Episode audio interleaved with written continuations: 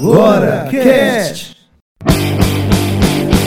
Eu sou homem, Só você que não viu, eu sou homem, só você que não viu, eu sou homem. só você que não viu, Eu posso ser delicado, mas eu sou muito macho. só você que não viu. Eu sou muito macho. Olá, e sejam boas a hora a situação que estamos ouvindo, queridos amigos. Estamos iniciando mais um E Agora Cast. Qual o seu ponto de vista? E hoje nós estaremos falando a respeito de gênero. Estaremos falando a respeito de masculinidades. Meu nome é Jonathan Freitas e se eu perguntar para você se você é homem, que tipo de homem é você? Olá, eu sou Laísia Farias, faço parte do IagoraCast. Sou assistente social, podcast e produtora de conteúdo aqui no nosso IagoraCast. E o homem também chora. Olá, eu sou o Pedro Fontinelli, feliz em participar de mais um, um programa do IagoraCast. É, eu sou professor de filosofia. É, o tema do programa de hoje não é muito a minha área, mas eu vou fazer o possível para contribuir e trazer ma- é, algumas questões para é, complementar o programa. Obrigado, Pedro. É sempre, é sempre uma honra, viu? Muito obrigado. Vini- Vinícius. Oi, gente, tudo bom? É, meu nome é Vinícius Brígido, eu sou psicólogo, mestre em psicologia e atualmente estou fazendo doutorado em psicologia na UFMG. E tenho discutido na minha pesquisa atual sobre gênero, sexualidade, trabalho e política. E vamos ver se eu consigo ajudar alguma coisa aqui com vocês. Sejam muito bem-vindos, sejam bem-vindos todos. E nós vamos conversar sobre isso, sobre masculinidade. Mas logo após os nossos recadinhos aí.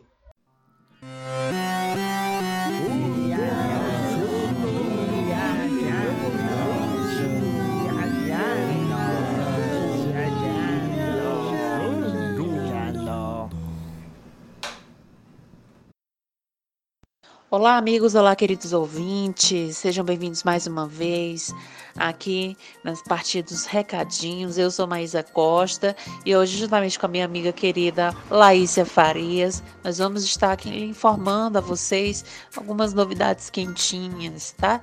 É, então, antes de mais nada, eu queria agradecer a todos né, que vêm nos acompanhando, aos nossos queridos seguidores, que vêm aí comentando e nos acompanhando, que é muito importante para a gente. E vamos aí continuar nesta é, incrível tarefa de entreter vocês que nós amamos. E antes de mais nada, eu também queria é, indicar já um filme maravilhoso que eu assisti recentemente, que acho que já, já é antiguinho já. É a Operação Red Sparrow com a Jennifer Lawrence, né? Filme muito bom aí, é um filme de espionagem. Ela é contratada pelo, pelo tio para em troca de favores e aí rola uma trama de suspense, ação muito bom, né? E falar um pouquinho aí da, de temas relacionados à Guerra Fria. Então é isso. E aí, Laís, você conta para mim as novidades também, que eu tô ansiosa para saber. Oi Maísa, oi ouvintes. É, nós do Agora Cast estamos com uma novidade agora em outubro. Não é? O Jonathan Freitas vai ministrar um curso. Esse curso é podcast Como Fazer Um. Então, se você tem interesse de montar um podcast, quer saber todas as dicas, como utilizar a ferramenta, como fazer, então essa é uma grande oportunidade, essa oficina que os recursos, não é parte da inscrição, do valor da inscrição, será destinado para a biblioteca comunitária Livro Livre Curió. Então, além de aprender, você também está contribuindo não é, para esse projeto que deixa a leitura mais acessível não é, no bairro do Curió e os bairros adjacentes também aqui em Fortaleza. Então, entre nas nossas redes sociais, no Instagram da Livro Livre Curió, já tem um link para inscrição, tá certo? E é isso. Nós também estaremos com o Farofa Nerd, um, é, é o nosso podcast, mas de um jeito mais irreverente, mais livre, tá certo? Então tem essa novidade aí também brevemente, o Farofa Nerd aí para vocês, com o Max Castro, o Hércules Lourenço e o Jonathan Freitas, né? Então assim, os, os três cavaleiros do apocalipse do Iagora Cast. Gostaríamos também de agradecer os nossos padrinhos, né? A Megiótica e também a Midvix, tá certo? E se você quiser ser nosso padrinho apoiar o projeto, é só também ir no nosso iagoracast.com.br barra padrinho, certo? Tem um link lá para que você possa colaborar conosco. Muito bom. Muito legal as novidades, né, né, galera? Então vocês aí fiquem ligados na nossa programação, atentos aí nas redes sociais, compartilhem, comentem, divulguem, né? A gente vê aí cada vez mais é, aí crescendo, né? Os nossos pro, o nosso projeto aí avançando, chegando a mais pessoas para que mais pessoas nos conheçam. Então não deixem de divulgarem, de indicar, de compartilhar, né? É, fiquem ligados na nossa programação aí que vai ter muito mais novidades, com certeza a gente vai voltando aqui para trazer mais notícias quentinhas para vocês e é isso. E fiquem agora com mais um episódio de podcast. E até mais.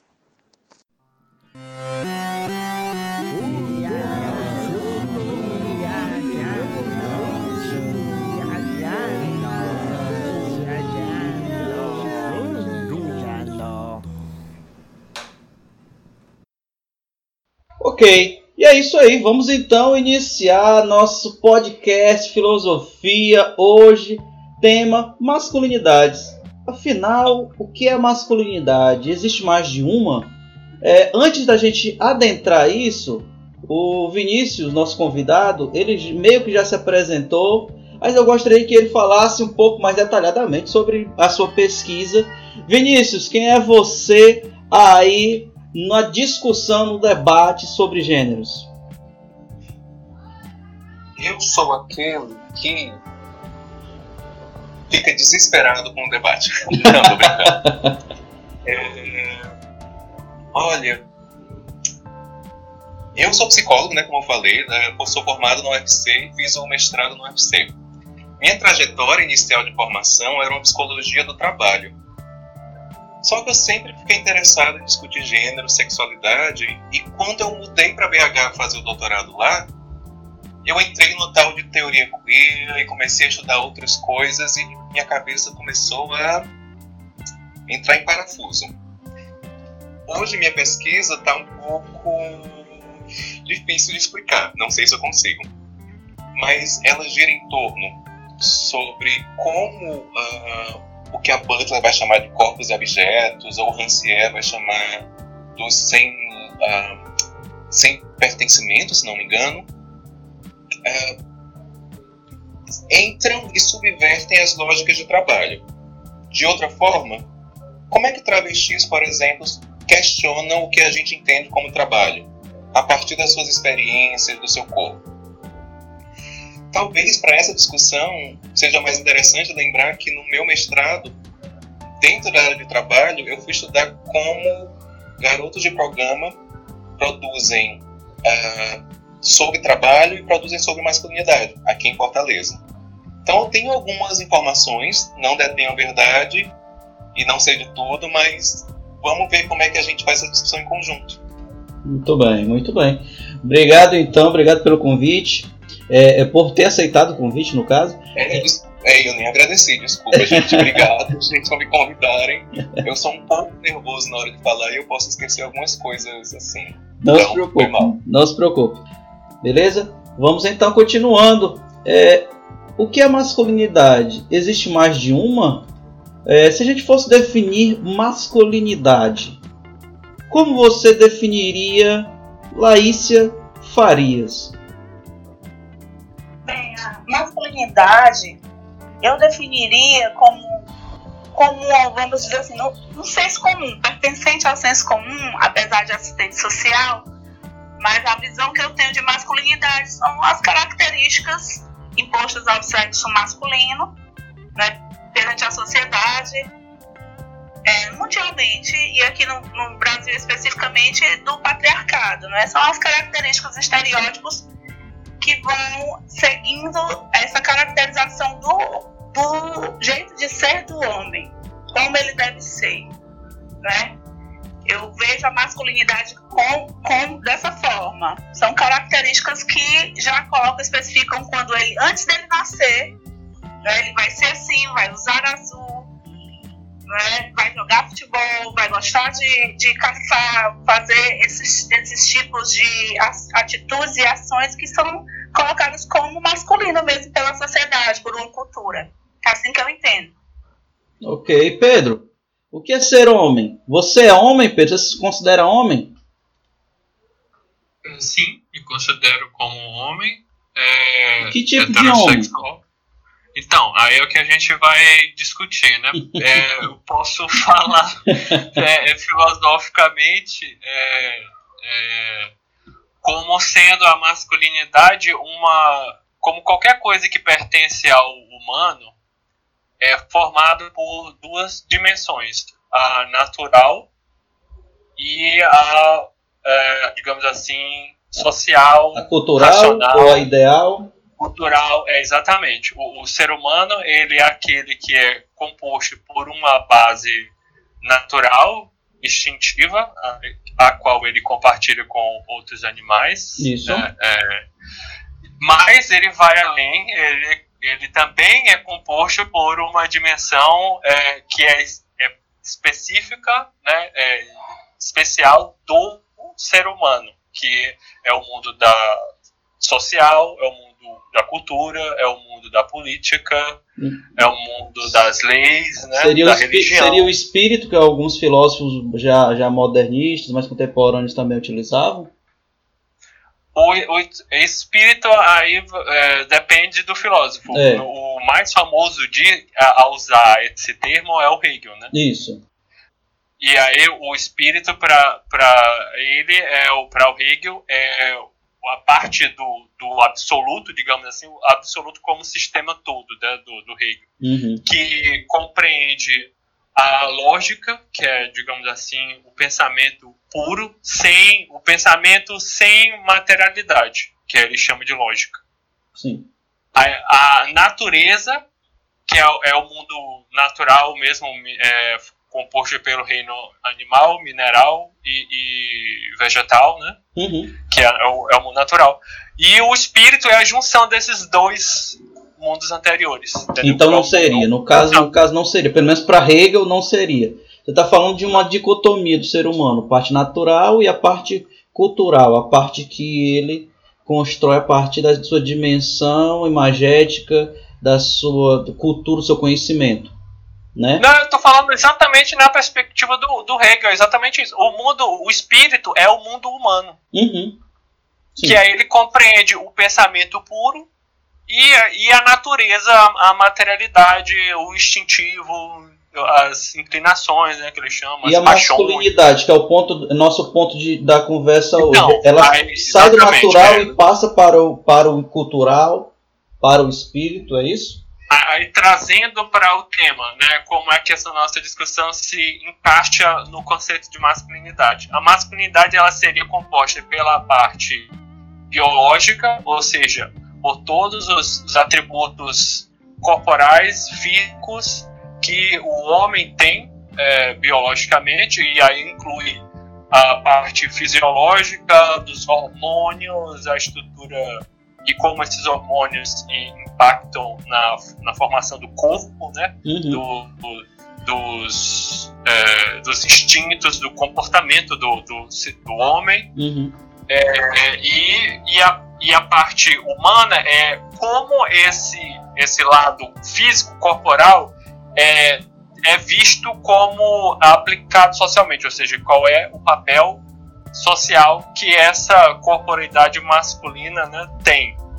E aí, por conta dessa, dessa, dessas características, atributos físicos é, mais ligados ao, a, a compleição física, né, ou seja, ao que é mais, mais ligado à força, a, mais ligado à agressão, à violência, né, ele, ele a, a função do homem é predominantemente vista é, na sociedade ao longo das, das culturas pela história da humanidade como ligada à, à, à guerra, né, à, à, caça e a, a, coisas mais ligadas a, a, a algo mais agressivo, né? Uhum. Seria agora isso não significa que não, não podemos é, discutir e, e encontrar novas formas de masculinidade que misturam as misturam elementos da, da parte feminina, porque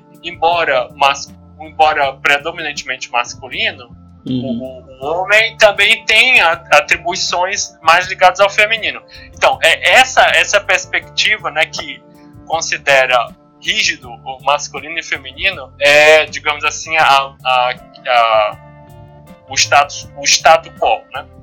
que mais uma vez não impede que nós não discutamos né, esses conceitos, essas tecnologias. Né? Beleza. E nós vemos lá no, lá no corner escuro aqui desse ringue. Lá vem Vinícius Brisdo preparando para dar uma voadora no argumento de Pedro. Vinícius, é isso mesmo? Vinícius, masculinidade é isso mesmo ou não? Olha, eu não vou nem questionar entrar com voadora, porque eu tô gostando do Pedro falar do Hegel, que eu não tenho uma leitura profunda, mas ele é base para a produção da Butler. Judith Butler, uh, filósofa, posso dizer assim, e que é, uh, e que está mais próxima de uma teoria pós-estruturalista, embora ela mesma não se diga isso. É, é, e eu acho que aqui tem, tem que marcar duas coisas assim. Primeiro, a minha leitura de gênero vem a partir uh, de, uma, de, uma, crítica à, teoria feminista e, a, e o pensamento uh, desse gênero como performativo. Mas eu acho que no decorrer da conversa isso vai aparecer melhor. E também de um outro lugar que é eu como um homem gay é, performo masculinidade e né, posso discutir isso do lugar onde eu também pertenço. Muito então, bem. Vinícius. Eu acho que. Vai lá, conclua, por favor, desculpe. Pode falar. Não, é só assim. É, eu acho que para falar. Eu gosto sempre de começar, quando ele vai falar de masculinidade, partir hum. da Bell Hooks. Que a Bell Hooks é, é, Eu nunca sei a formação da galera, porque eu nunca me importo. Mas Bell Hooks eu acho que ela é filósofa. Mas, enfim, uma estudiosa, uma teórica. Que ela fala num livro dela chamado Olhares Negros Uh, quando ela vai falar de homens e masculinidade, ela fala o seguinte: é, eu estou tendo que escrever né, sobre esse tema porque até agora eu esperei que os homens fizessem e eles não fizeram. Então, isso, lógico, dentro de uma sociedade americana patriarcal, uh, dentro de um lugar da falocentralidade. Uhum. E ela fala isso porque os estudos de, do, da masculinidade acabaram começando a partir da década de 60 motivados pelos estudos feministas. Mas olha aí, um masculino que sempre foi hegemônico nas produções do mundo contemporâneo, só começaram a ser estudado, a masculinidade começou a ser estudada a partir dos estudos feministas. Então, se for mas... desculpa. Não, assim, desculpa, é, desculpa também, mas assim, é, é para não fugir. Então, eu queria saber, você acha que. Porque, por exemplo, eu estou aqui participando, eu sou uma mulher e eu venho mais com o meu lugar de fala como, vamos dizer assim, porque nos afeta. Então, acredito que a partir de, de, de afetar a mulher, alguns comportamentos, né, um conjunto de comportamentos dos homens né, na sociedade e ao lidar com mulheres, crianças, né, é, é a, a própria sociedade LGBT que mais, enfim. Não, não seria isso a motivação, seria a masculinidade não saudável que, que fomentou o início de tudo dessas pesquisas sobre masculinidade? Seria isso? Olha, eu acho assim, quando a gente fala fomentou, eu estou pensando que a pergunta parte desse princípio dos estudos sobre masculinidade. E eu acho que a o princípio, na verdade, foi as mulheres entendendo, olha, a gente vive numa sociedade que é patriarcal, que é machista, que é misógina e que não reconhece a gente nessa história, não reconhece nosso lugar. Então a gente vai começar a fazer estudos sobre nós, quem nós somos, como é que vem, como é que a gente pensa, como, enfim, como é que a gente está na sociedade. Uhum. Só que ao perceber essa fagulha, os homens começaram, olha, eu também quero ter é, um lugar nesses estudos, eu preciso pensar sobre mim mesmo. E que bom que começaram a pensar sobre si mesmo. Só que nesse início, eles não, nós, né, não pegamos as discussões do feminismo, que já eram muito importantes para a época e muito avançadas, para nos pensar. A gente começou a pensar sobre nós por nós mesmos. E para a abordagem que eu acabo seguindo, não dá para pensar uma masculinidade sem pensar no lugar cultural onde ela ocupa. Isso é, existem vários símbolos, significados culturais, sociais, que constroem na nossa sociedade o que a gente entende sobre o que é masculino e sobre o que é feminino. E, e num jogo de linguagem, eles são fundamentais de existir em conjunto para se negarem ou se produzirem. Muitas vezes o, a gente vai entender o masculino como o oposto do feminino. Então, numa jogada dialógica, isso é importante se pensar os dois. É uma relação. Né? Mas não, né? no final é, nossa cultura constrói o masculino. O que, é que seria isso? Hoje, por exemplo. Muito bem, muito bem. Meu pro, o próximo ponto que eu ia puxar, gente, era a construção da masculinidade na história. Pelo menos a construção de como ela é vista nas culturas ocidentais, para a gente tentar fazer um recorte. Né? Pelo menos nesses últimos, vamos, últimos séculos, vamos falar desde o sistema judaico, o grego, né? É, estamos falando de que de dois mil anos então, é, é, nós vivemos uma sociedade que, como o Vinícius falou, é realmente misógina, patriarcal, machista, mas ela não foi a única. Apesar de que em outros momentos a construção do masculino, do homem, era diferente, né? Era vista de forma diferente. O que, é vocês podem, o é que vocês acham que vocês poderiam falar sobre isso? Eu posso começar problematizando? Pode, por favor. Sabe o que é engraçado quando eu, eu penso nesses temas? É, tá, vamos pensar na, na construção de uma masculinidade na história. Eu tento inverter essa pergunta, hum. que é que tipo uh, que, que tipo de história não foi construída dentro de um lugar da masculinidade? Sobre, né, a égide, né? Sobre a égide da masculinidade isso, a masculinidade está corta e atravessa toda a nossa concepção de história, assim, né, no mundo contemporâneo. Então, o que a gente vai entender sobre a, as guerras, sobre o que a gente vai entender sobre um período de colonização barra invasão do Brasil, é tudo é, é escrito por, por, homens para homens. Então, a e, e a influência da religião, né, também. Do, do, religiosa também, não é isso? Também. Isso. É, é, eu gosto. Por exemplo, se a gente for voltar bem pro passado, assim, e aí eu peço ajuda ao Pedro porque eu não sou bom nisso não. A gente vai ter uh, religiosidades uh, que cultivavam a figura do feminino, né? Com o par, a, a possibilidade de fecundação como algo divino que a mulher carregava, é, sociedades matriarcais, etc quando a gente é cruzado pelo cristianismo, a gente coloca uma figura, né, pelo no ocidental, a gente coloca uma figura de um homem que, por mais que não tenha sexo Deus, a gente coloca ele como masculino, que é cruzado por o Pai, Filho e Espírito Santo, né? Pai, Filho Espírito, é, Espírito Santo, eu acho. Hum. É, que são figuras do masculino que detém. E a gente vai para a organização das igrejas, da Igreja Católica, né? Pensando assim, também é cruzado por todo um recorte de gênero. Então, antes da gente entender o que é masculinidade, tem que entender que a nossa história é recortada por discursos do masculino. Um homem independente, que não chora, que não é vítima de seus sentimentos, é másculo, pois se defende com agressividade se a situação demandar agressividade. É admirado o homem que transa muito, que pega muitas mulheres, os amigos que são os brothers deles. Bros before hoes é muito positivo e desejado o homem que tem aparência forte, é alto, atlético, não tem medo, principalmente porque não cede à fraqueza dos sentimentos. Um homem que é descuidado com coisas superficiais como a aparência, usar maquiagem, creme, no máximo um shampoo.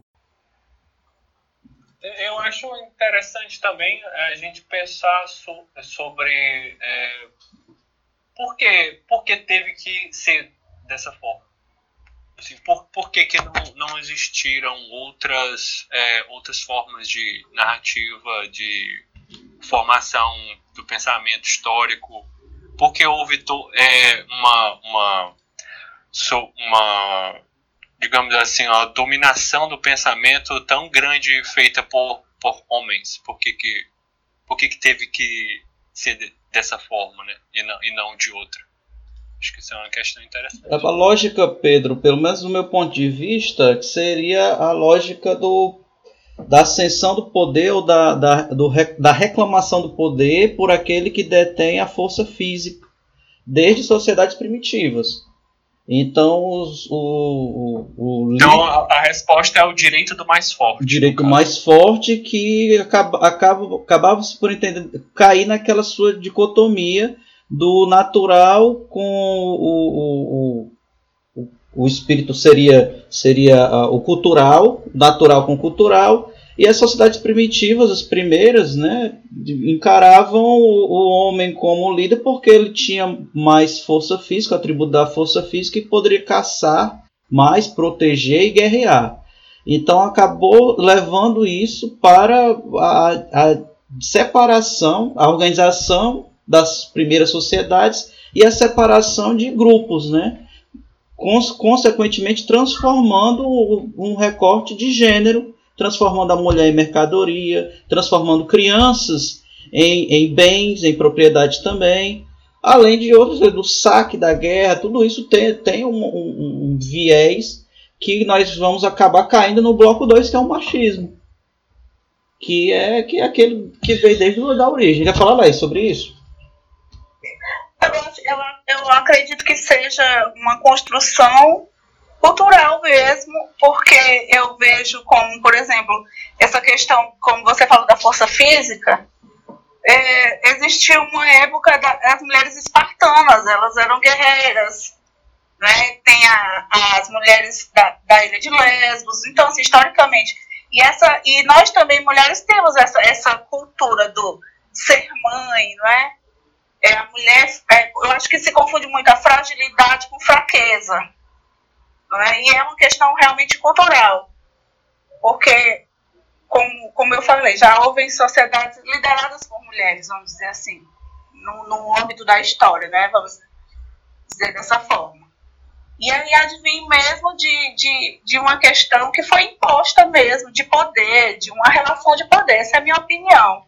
Né? Do homem estar ali para para guerrear mesmo e entrar como o líder de tudo isso. Minha opinião. É, eu, também, eu fico também com medo de, de narrativas que colocam um, a biologia como o único ou principal fator nesse processo de mudança. É, é, mais uma vez, essa parte histórica do passado não é o meu lugar. Mas eu lembro de ter lido coisas sobre uh, que essas mudanças estão mais vinculadas a questões políticas e a questões vinculadas a crenças ou morais que foram construídas pouco a pouco na sociedade e que tiraram a força e o poder uh, feminino. E isso principalmente a partir de uma religiosidade mono, uh, monoteísta cristã. Mais uma vez, a presença de um Deus é, masculino que atravessam sociedade e começa a criar uma, outras formas de moral, de formas de, de, de convivência, de cidadania e etc. Os, os, exemplos que a Laís falou assim, são muito bons, porque a gente vai ter mulheres guerreiras, vai ter mulher é, batalhando. Gente, além dos exemplos que ela deu, se a gente for agora para os vikings, que está na moda agora o Ceará pensar que é todo mundo descendente de viking, né? Mas for vocês estão por dentro disso dos vikings daqui, né? Eu ainda Estamos, eu, eu estou. Eu não, tô, eu tô por fora. Conta aí, Vinícius. Que, que história é essa de viking aí? Eu também não, não tô sabendo, não. não estou antenado. Você pensa cearense, é menino. Saiu numa, alguém fez uma pesquisa, eu também não estou muito por dentro, não. Só vi as notícias. Isso, é uma pesquisa. Isso que é um professor e também jornalista que fez uma pesquisa encomendada por não sei quem e que descobriu umas origens no DNA dos cearenses oriundo dos vikings. Dos nórdicos, né? Dos, dos, dos E eu acho que é por isso que a gente, assim, é loiro, eu acho que é por isso. Não, eu só, eu só acho que só tem um chifre mesmo. o Zé Walter é viking. Ai, meu Deus do céu. Ai, ai. Muito bem, muito bem. Mas, ó, só para voltar, eu acho que a gente tem que, então, sim, tem esse bafafá histórico, mas talvez a gente tenha, pra gente não fazer um, um, um podcast que vai durar sete dias, mas a gente tem que acelerar lá para uma cultura, para uma sociedade mais contemporânea. E aí eu, eu volto ao que eu tinha falado antes. Entender que, por mais que a história fosse contada pela narrativa dos homens, para homens, por homens, é, e eu tenho um livro, ai, eu quero lembrar esse nome, que, ela, que é um livro da história, que ela vai falar uh, que é a história contada pelos vencedores, né? Pelos os, os que escravizavam, pelos que colonizavam e conquistavam. Então aquela outra parcela da história não existe. O que fala muito disso é o Benjamin, né? Ele tem um pensamento sobre Walter Benjamin. Aí ele fala que você tem que reescrever a história do ponto de vista dos vencidos, né? Que é uma, seria uma história mais libertadora. É, o Hobbesbal, é, também fala um pouco sobre isso. Isso, e, e tem autores contemporâneos, a Spiva, que vai falar sobre Pódio Subalterno Palácio, acho que é dela, não lembro. E vão ter outros autores que vão chegar nesse lugar da decolonialidade, desse lugar a, a, de discussões raciais, que vão também trazer outras perspectivas de história. E nessas a gente tem que voltar que essa história foi contada não pelas mulheres e não por um, pluralidade, uma desconstrução Sim. do masculino. Tudo bem. Aí, hum. vamos voltar para o seguinte. Vai. É... Vai, porque eu ia puxar outro, para outro lado, mas vai, continua, continua. Não, tá interessante. Peraí, vamos sair disso agora, não, pelo amor de é... Então, a partir da década de 60, começa os estudos de masculinidade, esses estudos ainda são baseados numa dissimetria, é, baseada em diferenciação sexual, de binaridades do que é homem, do que é ser mulher, é, é marcadores sociais de raça, classe e outros marcadores acabam não aparecendo tanto. Eles pensam identidades né, da masculinidade e da feminidade como fixas ainda, e no decorrer do ano vai mudando.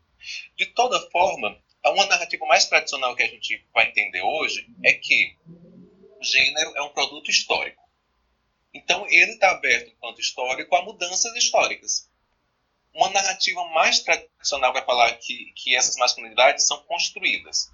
Então, segundo essa ideia, toda cultura terá uma conduta, uh, terá, um, uh, terá uma conduta e sentimentos apropriados do que é ser homem, do que é ser masculino homens são assim é, distanciados do que é a masculinidade, a feminilidade ou que são mulheres e esse pensamento é mantido através de instituições, isso é, a escola, a igreja, a, a, relação de vizinhança, tudo, a, tudo vai perpassar e vai manter essa ideia.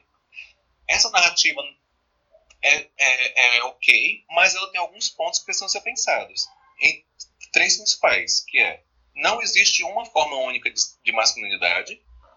O segundo é o gênero não é um molde social que você é só carimbado e passa. Então é, a construção percorre muitos anos e tem muitas voltas e reviravoltas. E um terceiro, e é um lugar que eu não que eu fico meio assim de falar, é que eu acabo recorrendo para um binarismo entre social e individual, mas pensar que esse gênero é construído tanto por um lugar da coletividade como enquanto projeto positivo, é, é, pessoal, individual. A gente tem que pensar nisso e pensar como isso atravessa os fatos históricos que influenciaram na construção das masculinidades. Ufa. E assim, então, Vinícius, seria como pensar para a, a masculinidade para além, porque estamos falando de indivíduos e de histórias de vidas diferentes, não é? Pessoas que é uma diferenciação entre os homens também, não é? Levando em consideração também a questão social, não é? A raça, a como como esse homem foi criado, o meio, o meio em que ele vive, né? Se é rico ou se é pobre, porque nós vivemos uma sociedade classista, não é? homofóbica, racista e com várias, várias questões sobre essa.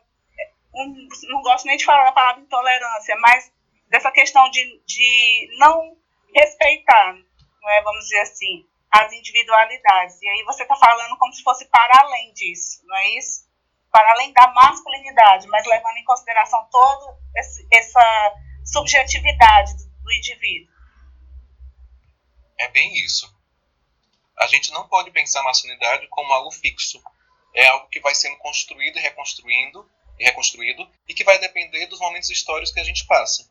Por exemplo, se a gente for pensar hoje, qual, qual é a figura da masculinidade que vem na nossa cabeça hoje? Assim, se a gente for pensar uma personalidade ou alguém. Aquilo que a mídia constrói nos, nos manda sempre. Pedro, quer falar alguma coisa? É, eu, eu diria que primeiro tem uma, uma questão, assim, é, que até o Vinícius meio que respondeu agora nessa última fala dele que é, é, seria qualquer estudo sobre é, a masculinidade, conceituação sobre ou tentativa de definição do que é masculinidade, ainda que é, atualizada sobre novos moldes, ela é, não, não estaria apenas substituindo um, um conceito rígido por outro, Tipo, não, então aquela a masculinidade histórica, ela, ela é muito repressora, então nós vamos é, elaborar uma nova forma de masculinidade. Aí a gente discute, conversa bastante, e aí chega no consenso pronto. Masculinidade não era aquilo. Agora masculinidade é isso. Seria. Aí, no, uhum, pode falar. no fim das contas, a gente só substituiu um molde por outro. E agora a gente vai ter que deixar de seguir o que era, agora a gente vai ter que seguir o que é que foi estabelecido atualmente. Talvez, Pedro, seria, seria uma compreensão. Masculinidade seria então uma compreensão de como o, o, ser, o ser masculino, o ser humano masculino, ele vai variar e vai compreender dentro, do, dentro das, dos vários momentos históricos e diante de vários fatos históricos, diante de várias sociedades. Enquanto que o homem, ele é uma, uma construção social que varia de acordo com a sociedade. No caso da nossa sociedade, ele vai ter vários elementos caracterizadores, que a Laísa já falou, né? mas também recebe todo, todo um arcabouço discursivo, todo um discurso que já veio sendo é, é, uma herança de, de várias da história, de outras culturas também, né? Durante a história. Eu não sei se eu estou sendo, tô divagando demais, Vinícius. Seria... Mas, mas Jonathan, hum. mas, tu tá falando isso porque assim, é, existe uns conceitos na filosofia que é, é, o que o ser, que é como as coisas funcionam é, estabelecidamente né, na sociedade, e o dever ser. Sim. Que é como elas deveriam, ser. ser.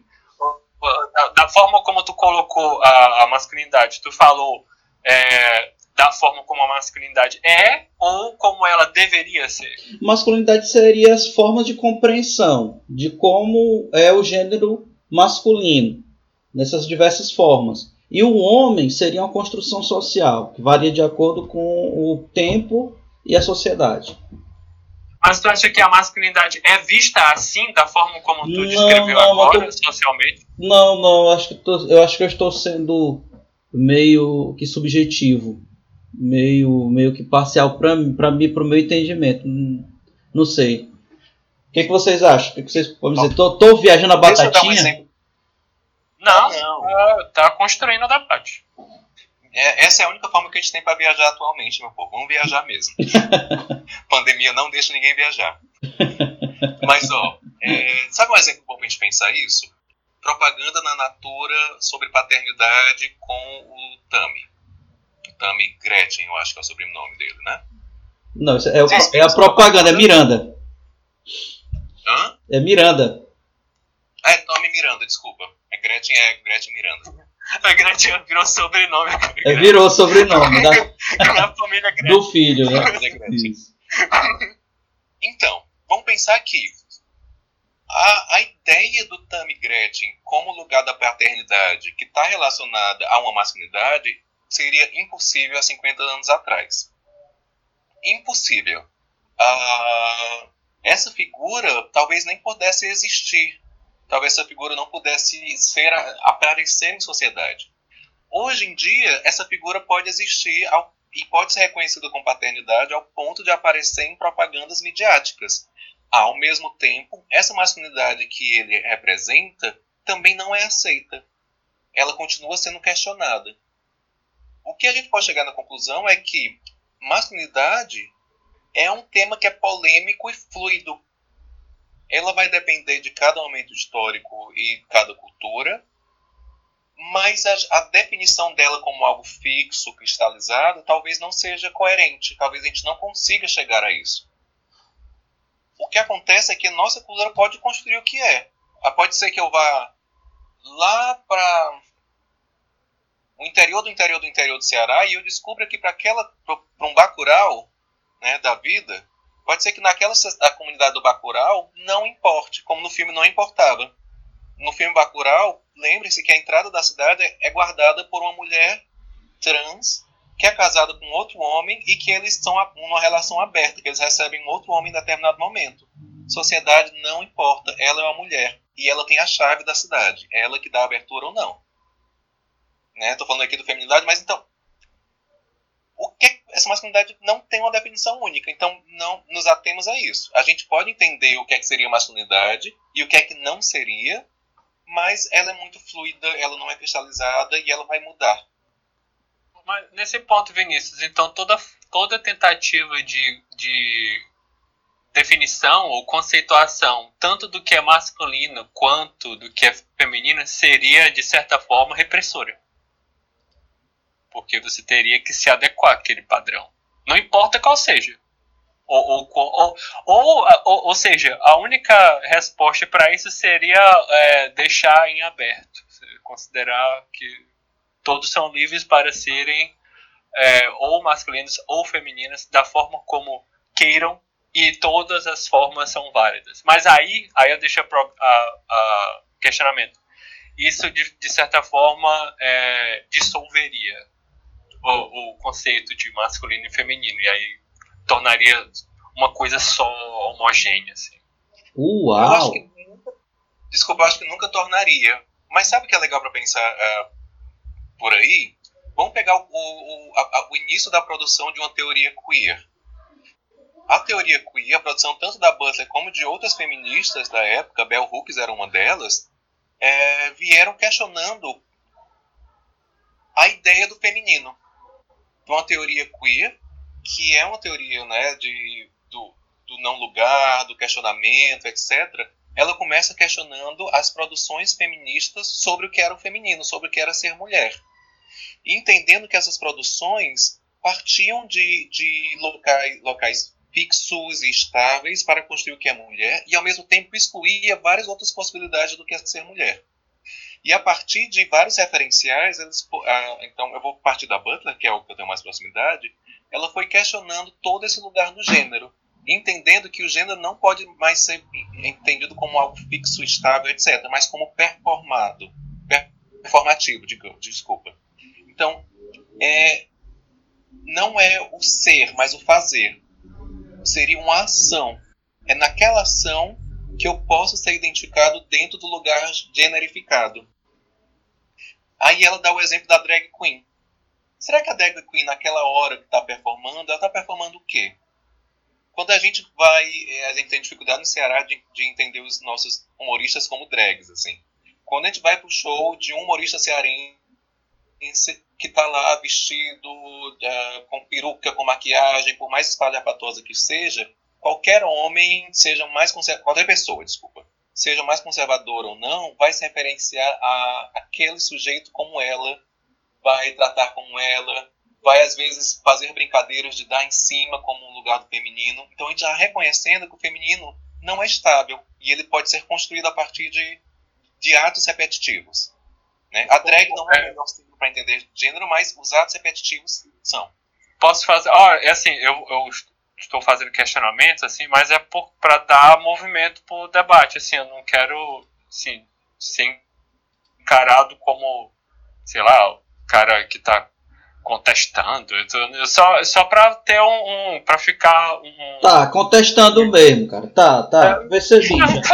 Já. Não, não, então, eu tô lançando questionamentos, né? Pra construir o, o, o debate, né? Corta pra, o microfone pra... dele, produção. Corta o microfone dele. Mas acho que isso é, isso é bom, pode fazer porque a gente tá aqui pra conversar mesmo. Não, não... Vinícius, eu lembrei daquela frase da Simone Beauvoir, né? Não, não se nasce mulher, torna-se né, mulher. Vai bem no que você tá falando agora, né? Isso. Isso, é, mas isso para Butler, o gênero é composto a partir de atos performados, repetidos cotidianamente, né, o tempo inteiro. Então é na repetição disso. Então quando ela fala a, com, como é que o queer leria a frase da Butler, da Simone Beauvoir, porque tem tensões aí no meio também, a partir do que tipo de feminismo a Simone representava. E aí é uma discussão também longa. Muito Mas, bom. e se a gente responder a partir desses referenciais, é você torna-se mulher a partir de, do, do, da sua, dos, desses atos repetidos cotidianamente. Eu quero que você olhe nos olhos de todos esses homens que estão aqui. Uh, uh. E olhando para eles, eu quero que eles ouçam o grito da sua alma, o grito da sua masculinidade que tá aqui, e eles vão retribuir com o grito deles. Me mostra do que você é capaz, me dá essa voz, me dá! Deixa eu ouvir isso aqui! Me dá essa voz!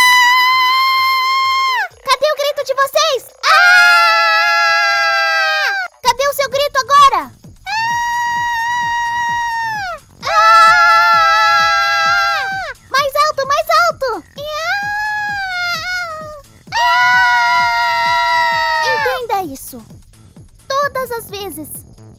Que você tiver dúvida em relação a quem você precisa ser, essa é sua essência. É colocar sua opinião o que você acredita? E quando alguém meter a mão no seu peito, o que, que você vai fazer? Uh, uh, exatamente isso. Essa é a sua condição. Machismo, estereótipos masculinos e o macho alfa.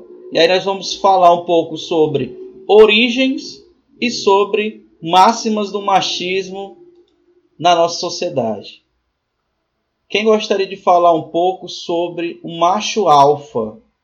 esse quem criou, como foi criado isso, esse termo, e aí a gente vai entrar também a questão de mito, culturas e etc. Gostaria de começar? Eu quero perguntar, eu quero perguntar uma coisa para vocês. Hum. Não para Laís, porque Laís eu já imagino um caminho de resposta muito simples, mas para o Jonathan e para o Pedro. Uhum. Vocês já sofreram machismo? Já. Já. Eu não nem sei, eu nem consigo entender como é que eu sofreria.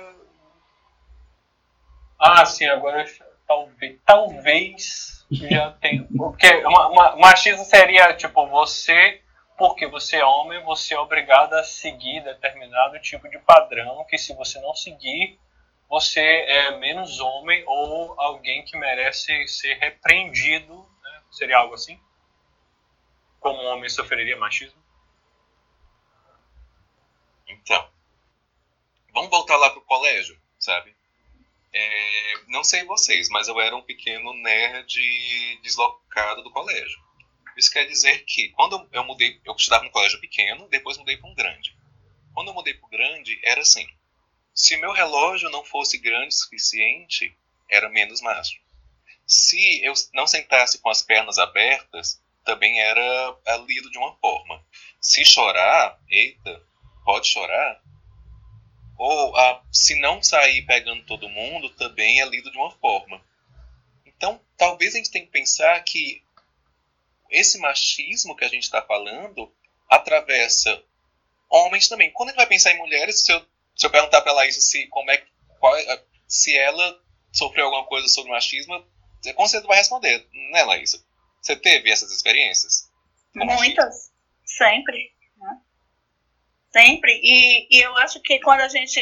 Esse, essa temática vem justamente para entender que a masculinidade, e principalmente quando ela não é saudável, que é isso que depois eu vou expor, esses conceitos novos que estão surgindo, né? A masculinidade tóxica, a saudável, as masculinidades, né? Quantas, como o Jonathan já questionou, sobre as masculinidades, assim, no plural.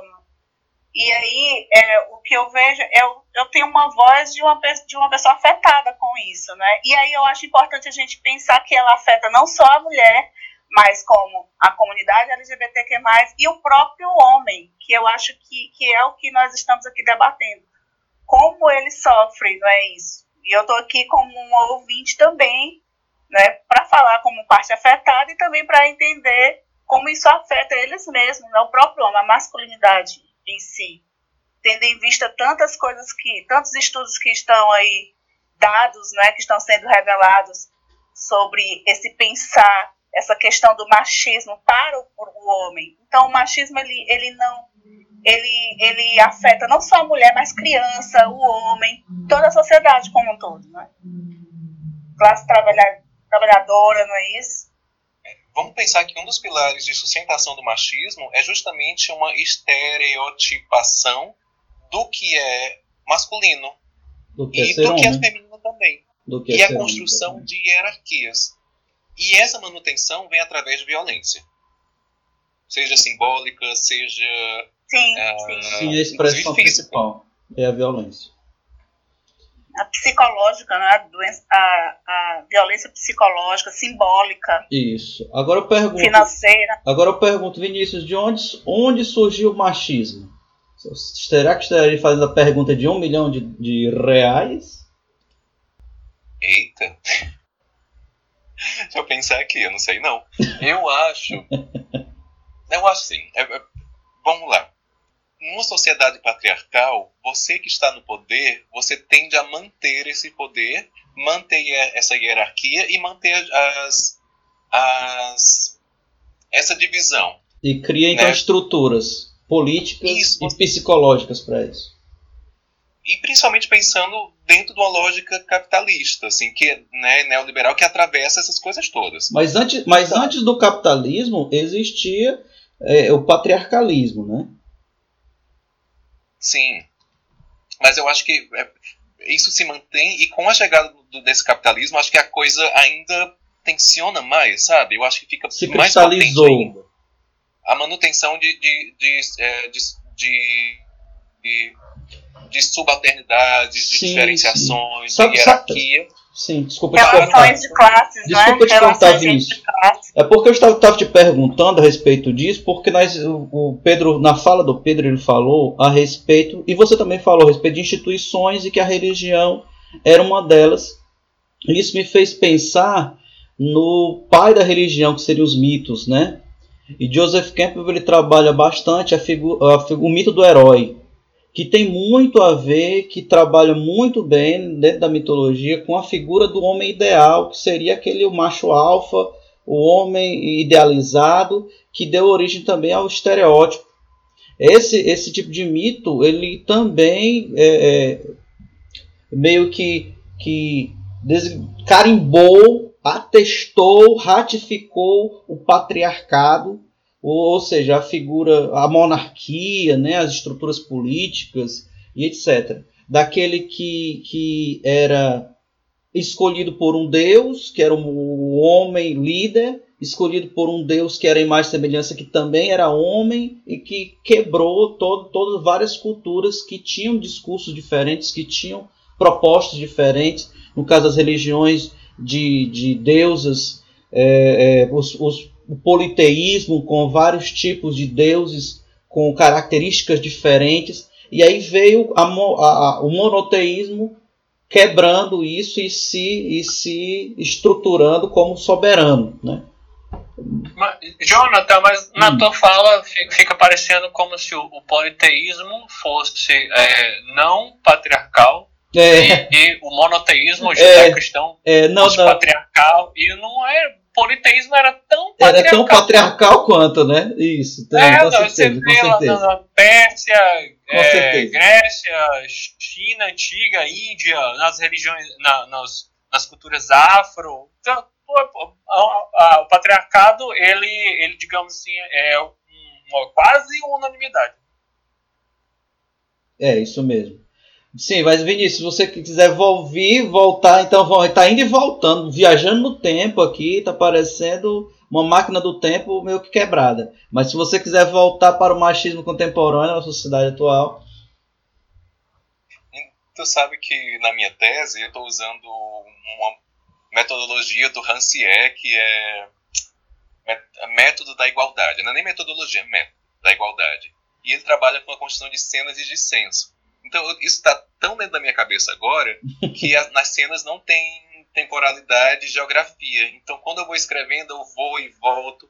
Então, se eu estiver fazendo muito isso, me interrompa, porque pode ser que eu. Eu acho que nós estamos, nós todos estamos fazendo isso. Ai, cara. Já é a nossa cara isso. Hã? É a nossa cara, não é assim, a gente conversar e ir voltando, porque é necessário fazer esse referencial, né? do tempo, principalmente nesse assunto. Você vê essa questão da religiosidade ainda na, agindo na contemporaneidade, tipo, da Bíblia dizer que, o, que a mulher tem que ser submissa ao homem, né? e, e as pessoas começarem a pregarem isso da, da forma como eles querem. Você vê isso, Vinícius e meninos, assim, como vocês veem isso? Isso repercute ainda hoje, mais, mais do que nunca, ou não? Eu acho que muito, sabe? Isso tá. Isso tá... Eu lembro um professor de, de ética na faculdade, na graduação, que ele foi fazer uma coisa que eu não sei fazer, que é uma ligação entre a moral e a construção de lógicas morais com a morada, com o lugar da casa. E, mais uma vez, eu gosto de falar que eu não, a gente não discute fé crença, mas a gente pode discutir a religiosidade como um, artefato histórico que a gente pode questionar e ver como é que ela foi mudando e como é que ela influencia a, a nossa sociedade. E quando a gente vai para o interior do Ceará, a, a, essa, esse lugar, né, eu passo, minha família, por exemplo, esse lugar da religiosidade cristã católica está muito presente. E nela está muito presente uma hierarquia clara e que é colocada na igreja, é colocada na Bíblia e é transpassada para casa. E em, em, coisas simples, que é tipo, a, na, na hora da cerimônia do matrimônio, é dito a mulher vai ser submissa ao homem. Então você faz um contrato com a tua divindade que você acredita que você vai ser submissa a esse homem. E essa igreja quer colocar, que é construída pelo homem. Então o homem dizendo, eu vou criar aqui uma norma onde quando eu me casar, a mulher vai aceitar ser submissa a mim. Tá mais, mais claro que isso. É, e isso dentro de, da sociedade, levando agora aqui para a contemporaneidade, do, no sertão é, aqui do Ceará, por exemplo, se o homem não segue essa, essa, essa orientação, se a mulher é a que tem, vamos dizer assim, o comando da casa, é ela que dita as regras, o homem é visto por todos como o barriga branca, não é? E aí começa toda, todo esse processo do machismo. E como o homem sofre com isso, não é? Quando existe um homem que, não, eu deixo tudo nas mãos das minha, da minha mulher, eu só saio se ela for comigo. Então, esses, esse comportamento que ele acertou com ela, não é? Vamos dizer assim, é um exemplo que eu estou dando, para a sociedade, ele é visto como o panda, né? O barriga branca. E aí vai.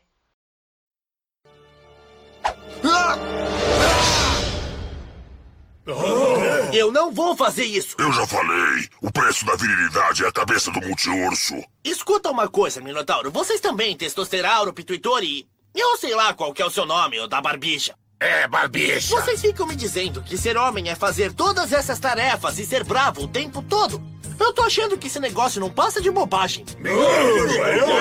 É, vocês ouviram, bobagem. Então talvez eu não tenha músculos nem pelos em certos locais do corpo. E quando uma música pop de garota toca no rádio, às vezes eu deixo ligado, porque as top 40 são as top 40 por algum motivo, entendeu? Destruidor, o que está dizendo? Estou dizendo que o multiurso é um cara bem legal e que você está errado por querer que eu corte a cabeça dele. Acabe com o multiurso, senão jamais será homem. Então acho que nunca serei homem. E Laís, tem uma coisa polêmica que você fala que é, é maravilhoso. Eu vou falar aqui, não sei nem se, como é que funciona. É, tem uma professora da UR, UR, ai, como é a faculdade do Rio Grande do Norte? O FRN. eu acho que está aposentada, que chamada Berenice Bento, que é uma figura muito importante nos estudos do gênero, de gênero no Brasil e gênero e educação também ela produziu bastante. E uma vez eu fui para uma palestra dela e ela fez um, uma, um questionamento assim massa, que é por que, né, por que, que esse lugar do conservadorismo tem crescido tanto no Brasil de hoje? E aí ela pegou um recorte Brasil. Sei que isso pode ser uma esfera mundial, mas vamos pensar no Brasil. Né? E aí eu volto ao que eu estava falando. Ah, vamos pensar nessa questão da moral e como essa moral está alçada no lugar da morada, da casa, da residência. É, há um, um, num passado não tão distante, o lugar da morada era o lugar do chefe da família, que era o homem, era o pai. Era ele que mandava, tanto na esposa, que era submissa, quanto nos filhos que deveriam temer a ele e obedecê-lo sem pensar. Era o lugar também da violência, que ainda continua sendo, e quando uh, não se fosse obedecido, era o lugar da violência. Acontece que com as, a, o mundo foi se transformando. E esse lugar do, dessa masculinidade, né, essa virilidade violenta e, e, e hegemônica, foi sendo questionada. Foi sendo questionado os papéis de gênero. E aí vamos pensar que a entrada de um Bolsa Família que colocava a, o chefe de família como uma mulher, que agora ela teria o poder econômico, que ela recebe esse dinheiro. As possibilidades de novas formas de performar gênero e sexualidades diversas, isso é, eu não eu posso ser uma entidade fluida, eu posso navegar enquanto menino para um lugar do feminino ou do masculino ou do nenhum dos dois. Eu posso ser gay, eu posso me assumir assim, eu posso fazer várias coisas. Isso tudo colocou em xeque essa figura desse, desse homem tradicional. E aí a polêmica vem. Para Berenice Bento, ela falou isso na, na, nesse evento, a ascensão do bolsonarismo, não só dele como lugar do, do presidente, mas de todo esse movimento que é desses homens brancos, barbudos, classe média, militaristas, que adoram poder, que os seus filhos são os pegadores do condomínio inteiro, que a esposa não fala, é, e etc., vem do retorno desse homem tradicional. Pega suas propagandas do Bolsonaro, que é ele sentado comendo pão com, com leite condensado, numa mesa simples, sem estética nenhuma na vestimenta, sem vaidades. Esse é o homem tradicional que está tentando voltar um poder que foi questionado, que foi tensionado. Polêmica, né? Eu, eu ouvi comentaristas de política é, falarem que aquilo, aquilo é pensado. Tipo, aquela estética é, de simplicidade, quase. É, é, é, quase não, tosca, né? Uma coisa bem.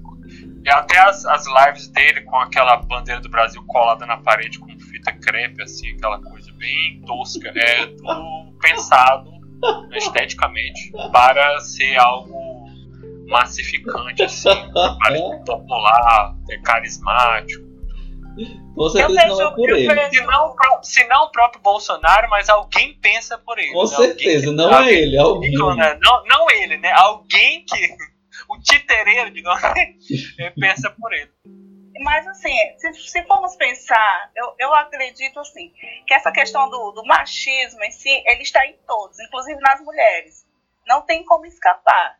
Está na, na comunidade LGBT, LGBT tá, está em todos. E eu vejo muito da, da ascensão de Dilma, partir daí uma, uma, um alvoroço em cima. Então, eu vejo uma diferença grande em relação de quando a Dilma foi para o poder, mas essa, essa discussão ela vai se estender demais. Mas serve como uma referência também. A eleição de Dilma e, e, e toda a estratégia que, que fizeram para tirá-la é, do, do poder. E aí vem esses embates e a discussão dos gêneros também. Vão em cima disso, de quando ela simplesmente quis ser chamada de presidenta e, e teve muita polêmica em torno disso. Certo? Então, todo era muito polemizado. E eu não via isso em outros presidentes, vamos dizer assim. Sim. Até mesmo dentro da própria, do própria esquerda, vamos dizer assim, do partido deles. Sim. Não é verdade? Sim. A gente vê na figura do Lula, ele pode beber a cachaça, é cabra macho, é grelo duro, enfim. E, e quando foi na figura da Dilma, eu vejo que essa discussão começou a entrar, essa guerra, vamos dizer assim, dentro dessa questão da política, utilizando a política. E aí os partidos conservadores caíram em cima de tudo isso. E aí vem fake news e vem tantas outras coisas que vão alongar. Mas o que de fato que eu acho que é importante aqui a gente deixar é como isso aba pode abalar o próprio homem, esses estereótipos. Né? Muito bem, muito bem. Falando então sobre o homem, saindo um pouco dessa estrutura política, vamos falar um pouco sobre as máximas do machismo na nossa sociedade contemporânea. Peraí, o que, que você quer dizer com máximas do machismo? São aquelas frases de efeito, são aqueles dogmas do machismo que o, o macho alfa, o homem ideal, ele tem que seguir. E que fatalmente você, homem, já sofreu em algum momento para ser doutrinado. Essa palavra está sendo tão utilizada, né? Para ser doutrinado a ser homem, entre aspas. Quais são algumas delas? Aí nós vamos. A primeira, aquela que todo mundo escuta: homem não chora. Outra, vai dispensar a menina? Só pode ser viado. Você tem pau não? Homem tem que trazer comida para dentro de casa. E dentre outras. Quem gostaria de falar um pouco sobre essas máximas? Quem gostaria de falar sobre uma delas e trabalhar um comentário, tecer um comentário sobre uma delas? Homem chora, Pedro? É, logicamente que sim, né? Mas eu, eu vejo que é, vem mudando assim, sutilmente, né? É, principalmente essa questão de, de que o homem não chora, eu, eu vejo que é meio ela está antiquada, essa frase, atualmente. A demonstração do, da, das emoções, não é isso? É, é, eu acho que o homem tem mais. Hoje ele, ele chora com mais liberdade, assim, sem se enquanto essa questão de, chorar, né? Sim. De chorar, acho que ele tem mais. Principalmente, por exemplo, quando o, o homem é mais, é, digamos assim, mais estereotipado, é, é aquele que bebe cerveja e vai ver o jogo no, do time dele do coração no, no estádio. Quando o time perde, ele chora. Sim, é outra máxima, né? Outra máxima é o homem que é homem tem que gostar de futebol. Homem... Então, então, aí o time dele perde, ele chora e ele não é, ele não é não. motivo de chacota, né, porque chorou, né? É encarado com naturalidade. É, é, é, assim, pelo menos essa questão do choro. Isso. Além de, além de outros, né? Vinícius, quer falar sobre um pouco sobre isso? Eu, estava lembrando uma música do Gonzaguinha, que é justamente o nome é Um Homem Também Chora. Nessa música, que é antiga, não sei nem de quando, será que eu acho aqui de quando é? Enfim, é antiga e ele vai falar que é um homem também chora, também deseja colo, também deseja palavras amenas, ele precisa de carinho, ele precisa de ternura, ele precisa de abraço, ele precisa inclusive da própria candura. Então o Gonzaguinha vai falar isso que é a gente constrói um estereótipo do que é ser homem, onde tudo que o aproxima de fragilidades que são né, socialmente é, apontadas para o lugar do feminino não é aceitável. E por mais que a gente vai localizar determinadas mudanças é, atualmente, eu fico pensando, já perguntei isso para amigos, assim, inclusive amigos héteros, qual foi a última vez que é, vocês viram um grupo de amigos héteros falar de sentimento?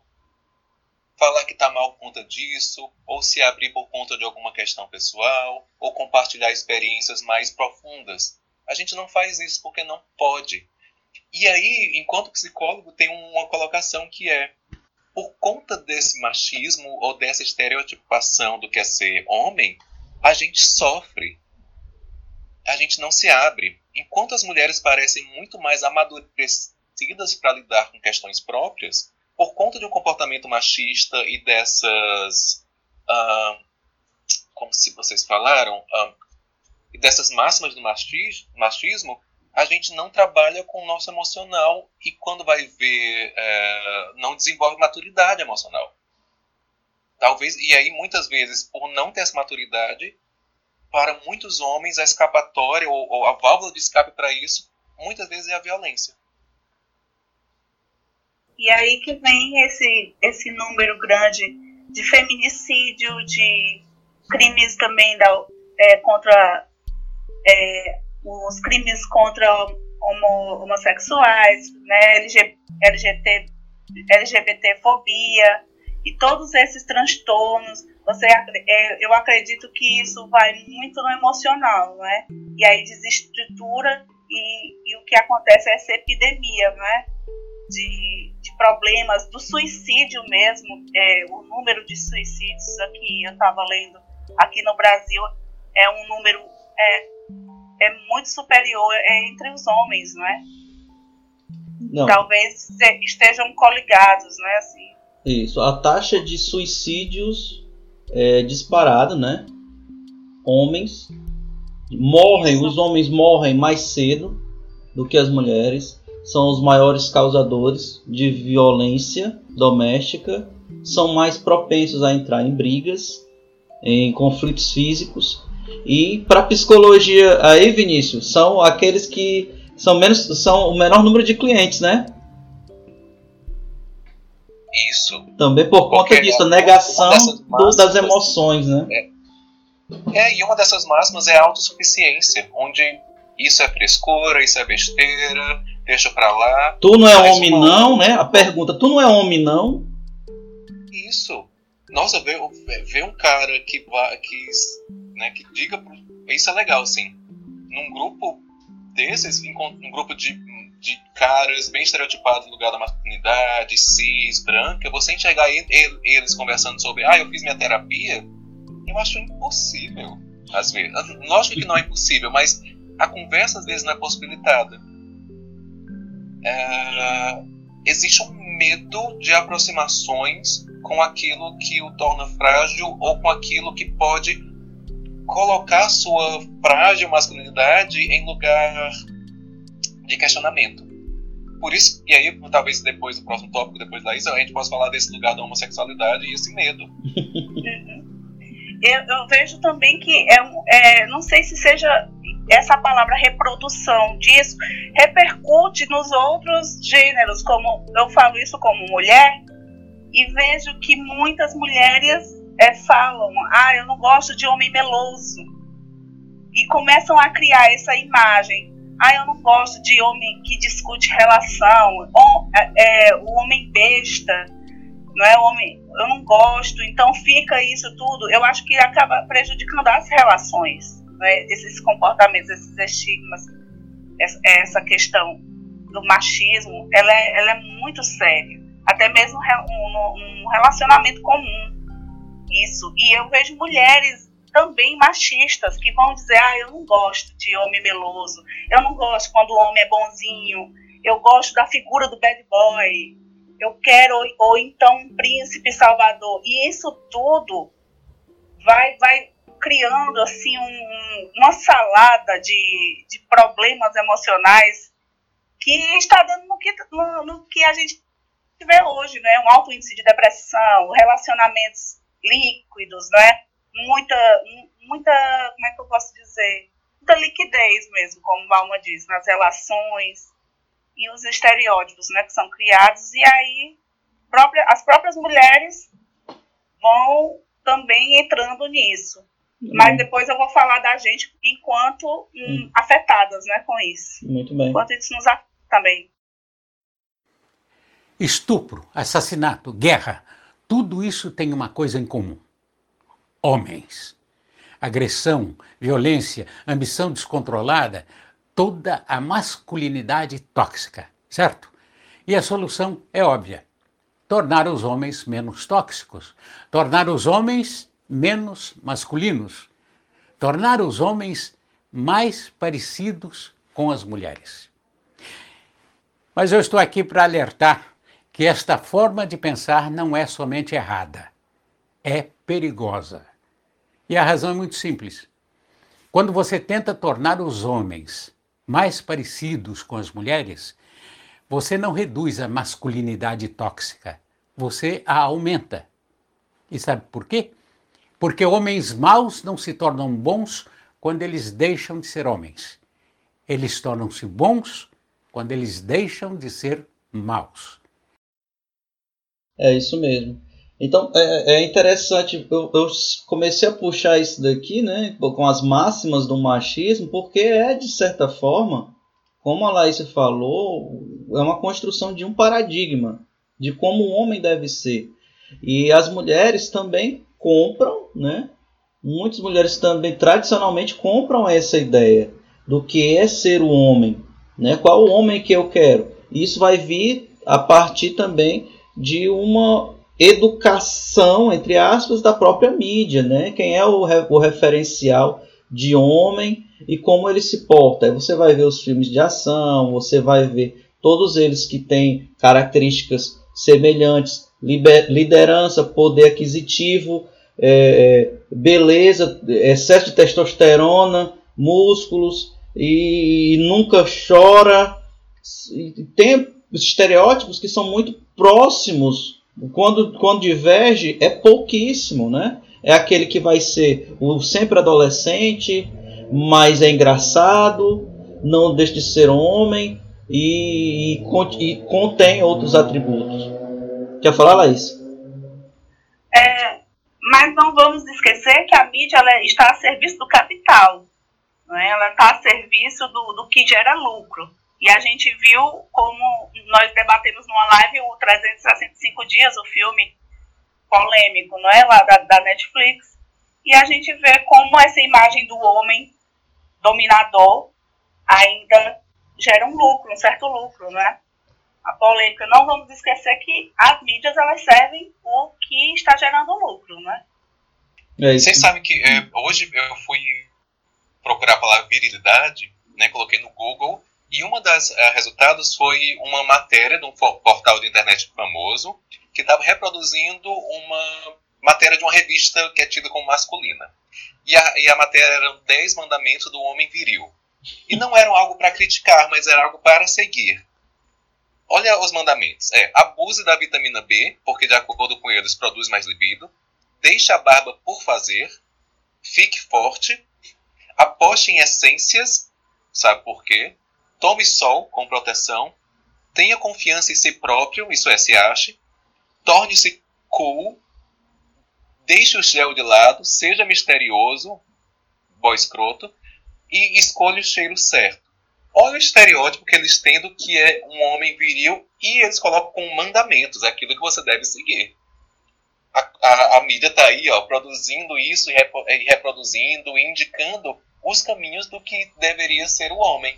E a gente compra, porque não tem como a gente também não comprar essas mensagens que são atiradas na gente o dia inteiro, o tempo todo. Infelizmente, infelizmente. Além, além dessas, dessas máximas, existem aquelas, como falei em frases, é, o homem é aquele que deve ser o provedor, então ele só vai demonstrar sua virilidade masculinidade se ele ganhar mais do que a mulher. Outra, outra é que ele nunca vai apanhar de mulher, tem que mostrar sempre superioridade, inclusive com a violência. E homem também, ele deve estar mostrando sua força continuamente, seja sua força física em esportes, seja sua força por meio da resistência, que é também mostrada com as bebidas.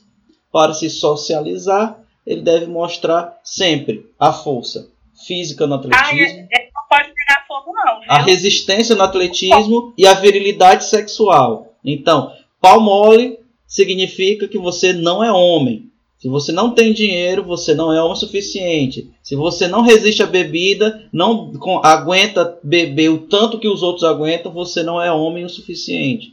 Então, e quem não bebe, João? Como é que fica? Né? Aí é que tá, aí pronto, viu? Aí pode, pode desistir, cara. Então, tô lascado. Além disso, também tem o bullying, né? Daquela característica principal, além da superioridade com a mulher, ele tem que ser superior à mulher, ele também tem que tratar de uma outra forma, estigmatizar aquele que contém para ele características de fragilidade que lembrem ou arremetem às mulheres que são homossexuais. Então já vai começar também outra máxima do homem, com a velha pergunta: tu é gay? Tu não quer mulher? Tu é viado? E aí vai que, que vocês podem. Já vamos entrar na parte de sexualidade. O que você pode falar sobre isso, Vinícius? a homofobia dentro do machismo? É, eu tô. Pra entrar nisso, eu quero falar outra coisa. Aquilo, né? Muito prolixo, desculpa, gente. Mas, ó, é... parece que a gente tá falando mal do homem o tempo inteiro, né? Parece que é um movimento de todo mundo falando mal do homem. Mas não. É, a gente está aqui questionando que o que a gente compreende como masculinidade é, é, se produz em relações, uh, como se diz, uh, em, em, relações não de igual lugar. Tem um nome para isso, eu esqueci agora. Uh, e que causa prejuízos para a nossa existência, impossibilitando algumas coisas e algumas formas de expressão. Por outro lado, o machismo também é útil numa sociedade capitalista que permite o homem ocupar um lugar de poder que né, as pessoas procuram numa sociedade capitalista, que é complicadíssimo falar isso e aí também abre para outro lugar. É, e esse machismo também vai entrar para o um mundo da diversidade sexual e de gênero. Isso é, o que a gente vai ter de homens gays, uh, machistas, ou então com esses pensamentos mais tradicionais, é enorme. Ou, como a gente vai pensar, tem várias masculinidades, uh, homens trans, e aí vamos dar essa explicação que às vezes o pessoal fica meio complicado. A pessoa, quando nasceu, olharam com a genitália e indicaram que aquela pessoa seria uh, do sexo, uh, do gênero feminino. Porém, em discordância com esse gênero, a pessoa fez uma espécie de transição, se identifica com outro lugar um lugar do masculino ou um lugar entre. Então, homens trans que vieram desse histórico do feminino, mas que fazem uma transição, para usar a palavra trans, uh, também reproduzem lógica de machismo. E se a gente for pensar, muitas mulheres lésbicas também reproduzem lugar de machismo. A sociedade toda pode ser atravessada. Mas se a gente for para Butler e os referenciais dela, tipo o, o Austin da linguagem, e tem outra galera que vai falar, vai dizer que a constituição do sujeito heterossexual vem a partir da negação do outro. Então, é necessário que o outro exista para eu negá-lo. E o meu lugar identitário é construído na negação desse outro. Que esse outro é na, no, no, no, quando a gente fala de heterossexualidade, homossexual. Então, tudo aquilo que está dessa outra esfera é assustador e a heterossexualidade heterossexualidade busca evitar. Então, quando a gente fala de heteronormatividade, a gente vai falar de uma norma que vai afastar qualquer lógica de sexualidade que vai questionar a, a hegemônica, que é essa heterossexual. Por mais que o machismo, o sentimento conservador atravesse tudo. Então, é possível ser homem gay machista? Muito. Super, só o que tem aí. É o que a gente chama de. A maioria dos padrões gay padrão segue isso. Mas uh, é de se pensar que, além de atingir a gente, a gente comprar essa ideia, a gente também sofre com ela. Eu não sei se estou me fazendo claro nisso. Vocês entenderam o que eu estou falando? Eu estou entendendo. Estou entendendo e, e é interessantíssimo. E concordo, sim. Isso. Acredito que o machismo ele está em todos, como eu falei, está em está nas mulheres, nos homens. É né? uma coisa que não tem como escapar. É, você falou de filme, também tem um outro que eu recomendo muito. E aí entra com um recorte de racialidade também, que é fundamental da gente ter, que é o Moonlight, né, sobre a luz do luar, que ganhou o Oscar Excelente. de 2017. Excelente. Ele é, ele é muito bom porque, como a gente tem falado aqui, existem várias, várias masculinidades que coexistem, coabitam na nossa sociedade. Tanto essa masculinidade mais tradicional, do homem cis, branco, tanto uma masculinidade gay, como a masculinidade da, da, do homem trans, como a masculinidade do nerd, como a masculinidade mais frágil, como a masculinidade isso. E vai ter uma, um recorte de masculinidade com a masculinidade negra. O filme é, é, de um contexto americano, mas ele perpassa toda uma confusão e uma dificuldade de compreensão sobre os papéis que a, a sociedade joga, joga para um jovem, é, para uma criança, para um adolescente para um adulto, homem negro americano, e coloca ainda mais essa pincelada da homossexualidade. E aí isso causa uma confusão que a gente acompanha com o protagonista. às vezes a gente precisa da arte para nos orientar a ver ou nos levar para um lugar de sensual, um lugar do questionamento, do que nos tirar do lugar comum. E esse filme é ótimo.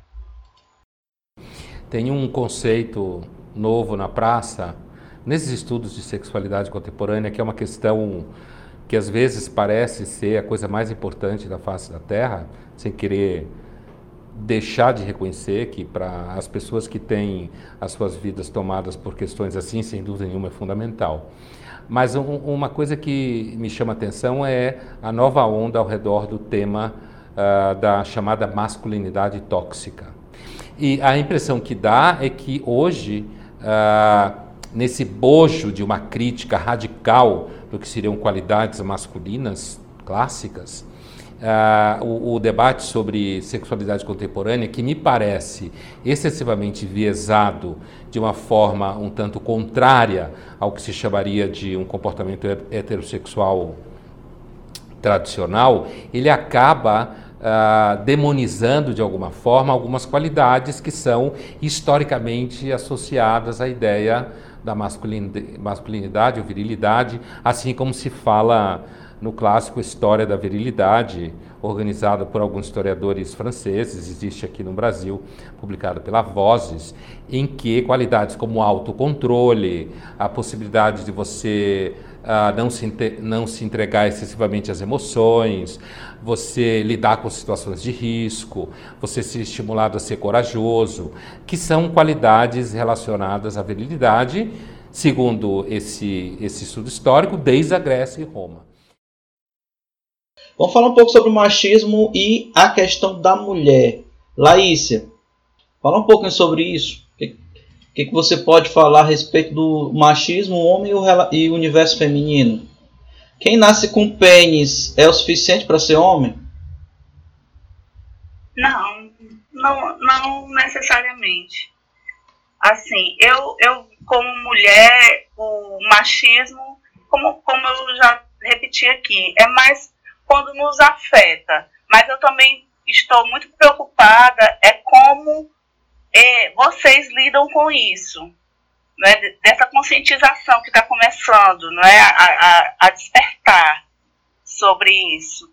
Né? Nós mulheres, nós sofremos, acho que sempre, né? com, com essa questão do machismo, de, de, desde a questão profissional, né, de, de, de termos que trabalhar o dobro para ser reconhecidas, mas nas relações também, não é? Essa, essa questão nos é muito cobrada. Quando uma relação hum, termina, para a mulher é um fracasso. Para o homem parece, é o que parece. É mais uma, não é? Vida que segue. E para a mulher já é um pouco diferente isso. E eu vejo que isso tudo é, é um produto do machismo e, de, e, e dessa sociedade, né, da mulher dona de casa, desde, desde a mulher dona de casa, que nós estamos mudando muito isso, mas em contrapartida o feminicídio está altíssimo, né? Os homens não aceitando os términos das relações, não sabendo lidar com essas questões emocionais e aí acabando com vidas e aí acabando com famílias, deixando filhos órfãos e, e tantas outras coisas que a gente pode citar aqui, né, da, da figura da mulher. E é muito difícil para a gente conviver com o machismo, seja em grupo de amigo. A mulher não pode beber, se a mulher beber, o julgamento é totalmente diferente. Né? Ah, tem, tem gente que utiliza isso até para falar da, da mulher, ah, mas ela bebeu, ah, bebida alcoólica, não é a mulher. Hoje, hoje em dia ainda existe muito isso. E a própria mulher fala. E tem a questão da vestimenta também. E de ser mãe solteira também. E tudo isso advém do. É, a gente, nós somos cobradas com isso, mas parte da cultura machista. O que a mulher aborta é um, é um carnaval né, que a sociedade faz. Mas o homem, quando não assume, aí já é uma coisa, ah, mas é homem. Ah, mas. Não é? Então tem tudo isso que nós sofremos não é? constantemente. E hoje, aproveitando essa temática para entender, então achando interessantíssimo até as colocações, as colocações de vocês. mas que, que isso é diário, no nosso, é cotidiano da gente. Sofrer com o machismo e as construções e desconstruções, né? Que, que isso acarreta na nossa vida. Eu fico pensando uma coisa que é. Será que nós, homens, conseguimos parar para pensar, refletir, discutir os nossos privilégios? É, por exemplo, eu estou pensando, eu não lembro em um grupo de amigos, hétero, gay ou qualquer outra sexualidade, a gente discutindo o estupro, por exemplo. Estupro esse que nós somos uh, o, o, o, o lugar do estuprador, assim.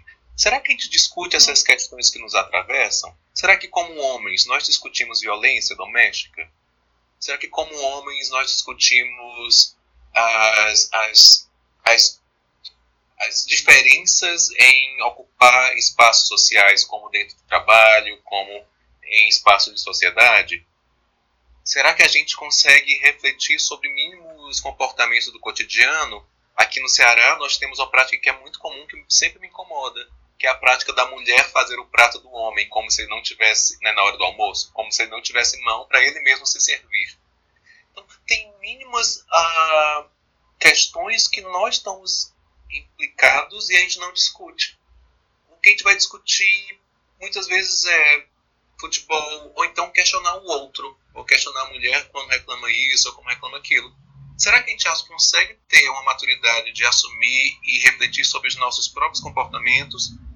Né? Quando eu falo nós, eu falo dessa categoria que a gente está dizendo como masculinidade, não a categoria homem.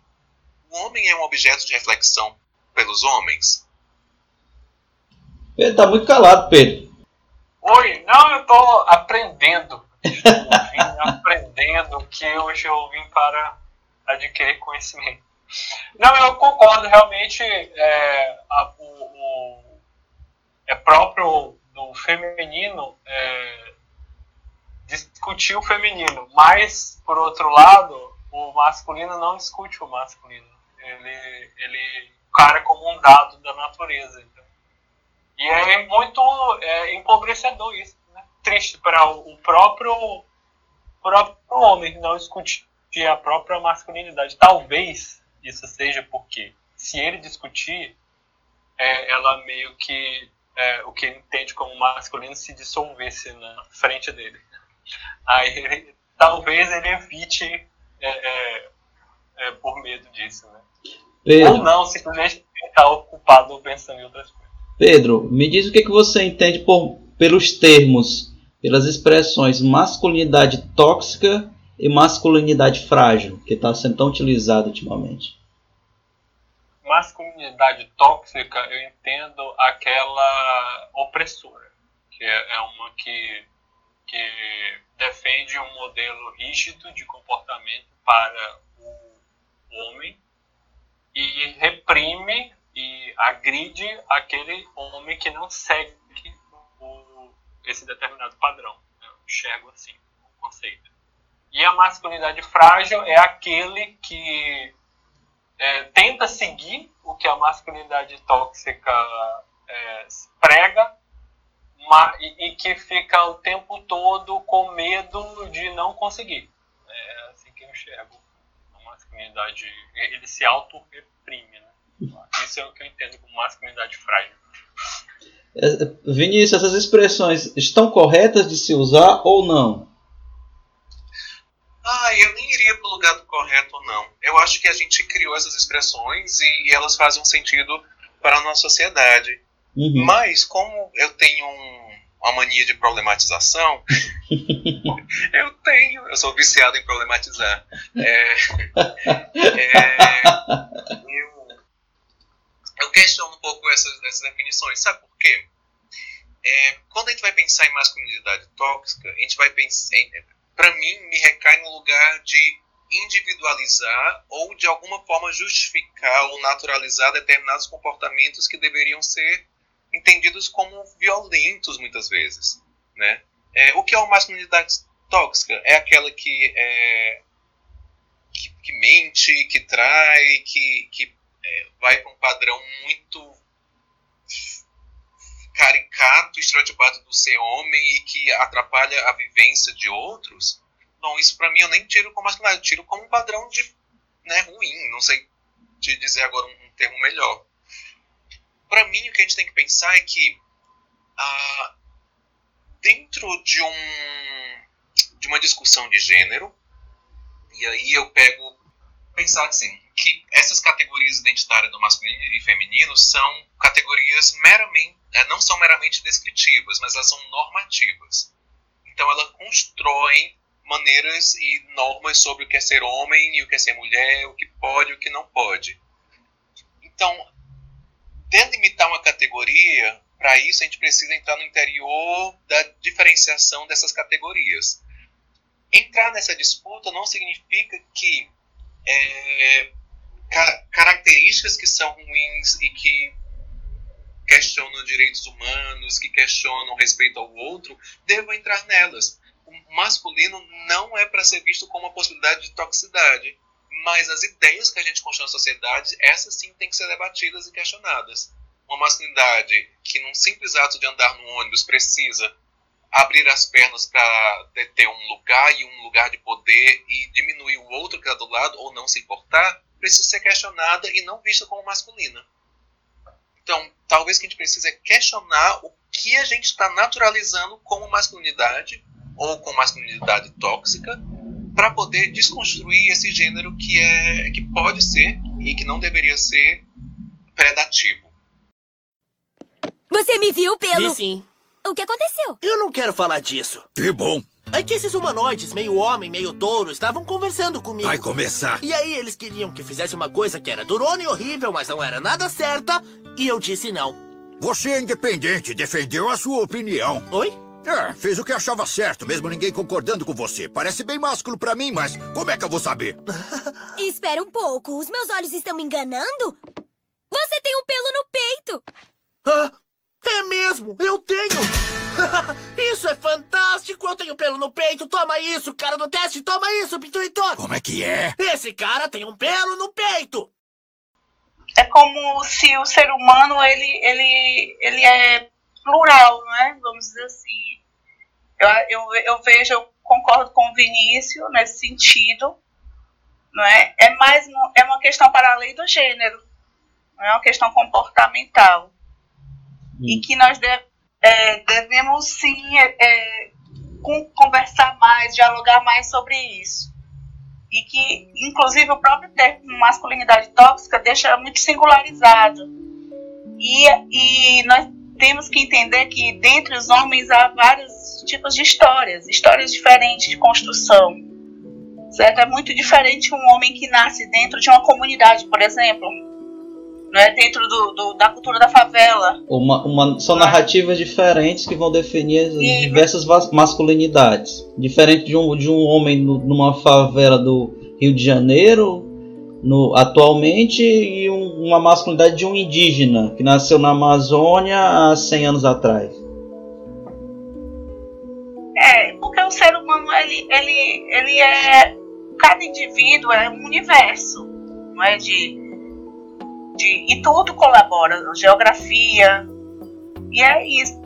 O que nós temos que entender é que tais comportamentos estão ocasionando problemas não só para a pessoa, que, mas para com os outros que convivem né, em toda uma sociedade. A grande preocupação de hoje nessa questão da masculinidade são, é, são os reflexos dela dentro da sociedade. E pensando que, é claro que, como o Vinícius apontou, existe um lado positivo da masculinidade, mas existe isso que chamam hoje de, de masculinidade tóxica, ou seja, que não é saudável, mas que, por um lado, está acabando que como é que eu posso dizer, como o Vinícius acabou de falar, deixando como uma coisa naturalizada, vamos dizer assim. Mas, mas assim, não, é, assim, ela não, não é naturalizada no meu ponto de vista, porque senão ela não seria tóxica. Porque o, o fato de considerar ela tóxica já é uma crítica. Ah, você está dizendo Sim, que ela é uma masculinidade é. doente. Deixa eu me, me, me, me fazer entender. Seria como se ela fosse só uma resposta. É masculinidade tóxica. Entendeu? É como se ela simplificasse o universo que está por trás disso tudo. E como o Vinícius ele é pesquisador, a gente vê isso, de, que é bem do pesquisador mesmo, problematizar, não é isso, Vinícius? Então, assim, tem que, nada é definitivo. Ah, é tóxico, é isso. Entendeu? É a receita. A receita dele é tóxico. Não, e não é. É, eu acho que o, que o, o só, só, um minuto. É, eu acho que o que o, o Vinícius quis é, questionar não foi o, o caráter de tóxico, foi o caráter de masculinidade. Acho que isso foi o que ele quis é, questionar. Por que, que isso é considerado masculino? Pelo menos pelo que eu entendi da, da fala do, do Vinícius. É, é isso, Vinícius. Eu questiono até o, o, o próprio termo. Vamos pensar aqui o que é que a gente entende como masculinidade tóxica.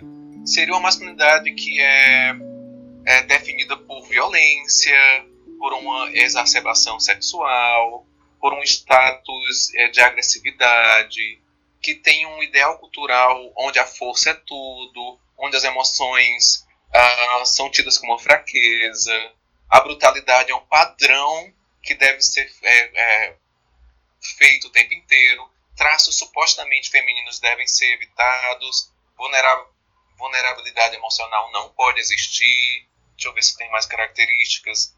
É, enfim, enfim, são características que uh, definem algo que para mim é um desvio de um comportamento em sociedade, sabe?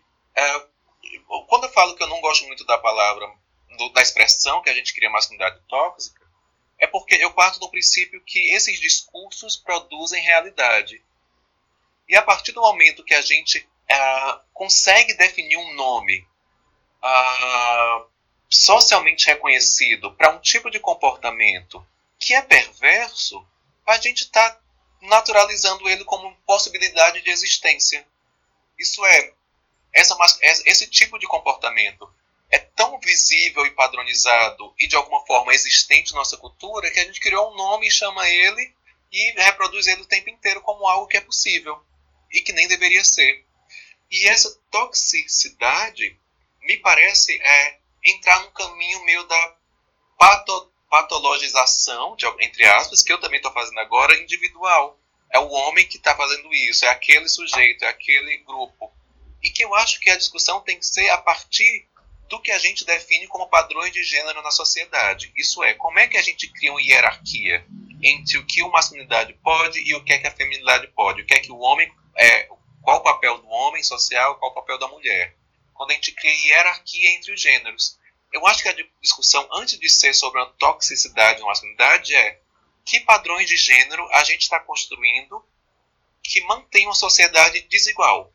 Entenda? E, aí é um lugar realmente, como a Laísa falou, um lugar de pesquisador, porque no dia a dia, que a gente quer falar, tipo, olha, isso aqui está errado, e a gente quer ter instrumentos para dizer isso está errado, esse tipo de lugar não é aceito. Então, eu, eu fico entre o lugar de criar um nome para dizer isso não pode acontecer e o lugar de criar um nome que produz uma, uma realidade né, a partir dos discursos. Tudo bem, lacrou. Lacrou, não tem outra palavra. Vinícius, você acha que falta, falta também dentro dessa, dessa, desses estudos, assim, algo que fale menos do que não se deve fazer para o acolhimento do homem? Você acha que falta isso? Assim, vamos acolhê-lo. Vamos ver o que está acontecendo, porque tem muito não fazer, né? Que é o da toxicidade, né? Ah, não faça isso. E eu acho que, que às vezes a gente se concentra mais nisso, né? Vamos, não, não é o que, o que não se deve fazer. E acaba esquecendo de acolher, de, de tratar aquela pessoa, não digo nem tratar, mas de compreendê-la eu acho que você está certíssima, Laís. Eu acho que essa colocação, assim, ó, pontual, que é, é para além de a gente é, questionar e discutir toda essa coisa de como a sociedade está organizada, a gente tem que entender que no meio dessa sociedade tem sujeitos, e esses sujeitos é, vão receber essa carga, né? Eu, como homem, vou receber essa carga que eu sou péssimo porque o machismo me atravessa eu sou privilegiado e aproveito desses privilégios para é, submeter outros à minha vontade, é, isso é uma carga muito pesada. É, o problema é que a construção é tão grande que até as possibilidades de ajuda de forma individual são complicadas. Mas existem no Brasil, por exemplo, grupos de homens acompanhados por agentes, seja lá da psicologia, seja de outros lugares de conhecimento, grupos. Uh, eu lembro que uma da, quando eu, tra eu, trabalhei em CRAS há um tempo atrás, Centro de Referência de Saúde Social, que faz parte da política do SUAS, e uma das, das orientações que recebíamos é da construção de grupos de convivência e. Ai, nem lembro o nome. Grupo de convivência e não sei o quê. Fortalecimento de vínculos. Isso, obrigado, assistente social. é, e assim, existiam, a claridade deram os grupos de criança que eram importantes, os grupos de mulheres, os grupos de idosos, e tinha lugar para a construção dos grupos de homens. E esse era o mais difícil. Eu trabalhei dois anos em CRAS e eu falo para vocês, eu nunca consegui criar um grupo. E olha nas comunidades que eu trabalhei muito. E eu conversava com eles, mas era muito difícil. E essas são caras, nós precisamos de acolhimento, nós precisamos ser escutados, ouvidos. E através de, desse lugar terapêutico da fala, nos problematizar. Porque não adianta só a gente, ou de uma academia, ou de uma, uma, um grupo de homens que se entende como desconstruídos, ficar falando a mesma coisa. E a gente ficar evangelizando os já evangelizados, os já crentes, como, né, como uns amigos meus costumam falar. A gente precisa ir além. E a campo, né? E a campo, entender que essa galera precisa uh, de acolhimento para poder lidar com essas questões que também doem a eles e que vão trazer e trazem consequências. Mas é um trabalho que é complicado, né? Muito, muito complicado, porque para você chegar numa comunidade você vai precisar primeiro de, de criar um vínculo, não é? Não, você não pode chegar de repente. Então é todo um, trabalho a ser feito. Sabe um lugar que eu consegui ter maior proximidade? Eu trabalhei em muitas políticas públicas. E o um lugar que eu consegui ter maior proximidade para conversar sobre as questões que os homens traziam e eles se abriam, temos cachorros. É no Centro de Referência de Saúde Trabalhador, do Serestes. Ah, Serestes. Isso, que é dentro da política de saúde. Um, e que, por atingir o trabalho, você consegue acolher mais homens com demandas. E demandas de esgotamento profissional, de burnout, de, de várias coisas. E na hora que você entra para essa intervenção psicológica, questões próprias da vivência deles aparecem. E, é, é um... e, e grupos de trabalho também, não é? A gente consegue ter essa, essa proximidade. Eu trabalhei também com catadores de materiais recicláveis e é possível a gente conversar com um homem, mas é sempre assim, de uma forma, vamos dizer, indireta, não é? Mas fazer um grupo específico para falar das questões do homem, aí é mais difícil mesmo. Mas eu acho que foi como o Pedro falou, assim, lidar com essas questões, repensar o lugar da masculinidade, significa também compreender o quanto ela pode ser ruim né, para o nosso próprio desenvolvimento cognitivo, quanto a gente tem privilégios. Assumir privilégios é um trabalho difícil. Assumir que você tem vantagens e que você está bem com essas vantagens. É, é quando eu faço um, um, histórico da minha vida, eu compreendo, por mais que eu tenha recortes é, interseccionais que me coloquem em lugares complicados, eu entendo que determinadas questões minhas, como a masculinidade, me fazem ter lugar de privilégio. Então, a entrada no doutorado, eu sei que aquilo foi. Se eu pegar um doutorado em psicologia, que é um curso que tem muitas mulheres, e entender a minha sala de doutorado com a maioria de homens, isso significa algo. Então, eu não sei, gente. É, é, é, é, é complicado falar e ao mesmo tempo triste, porque transformações, eu acredito em transformação social. Eu acho que é um, um ponto importante.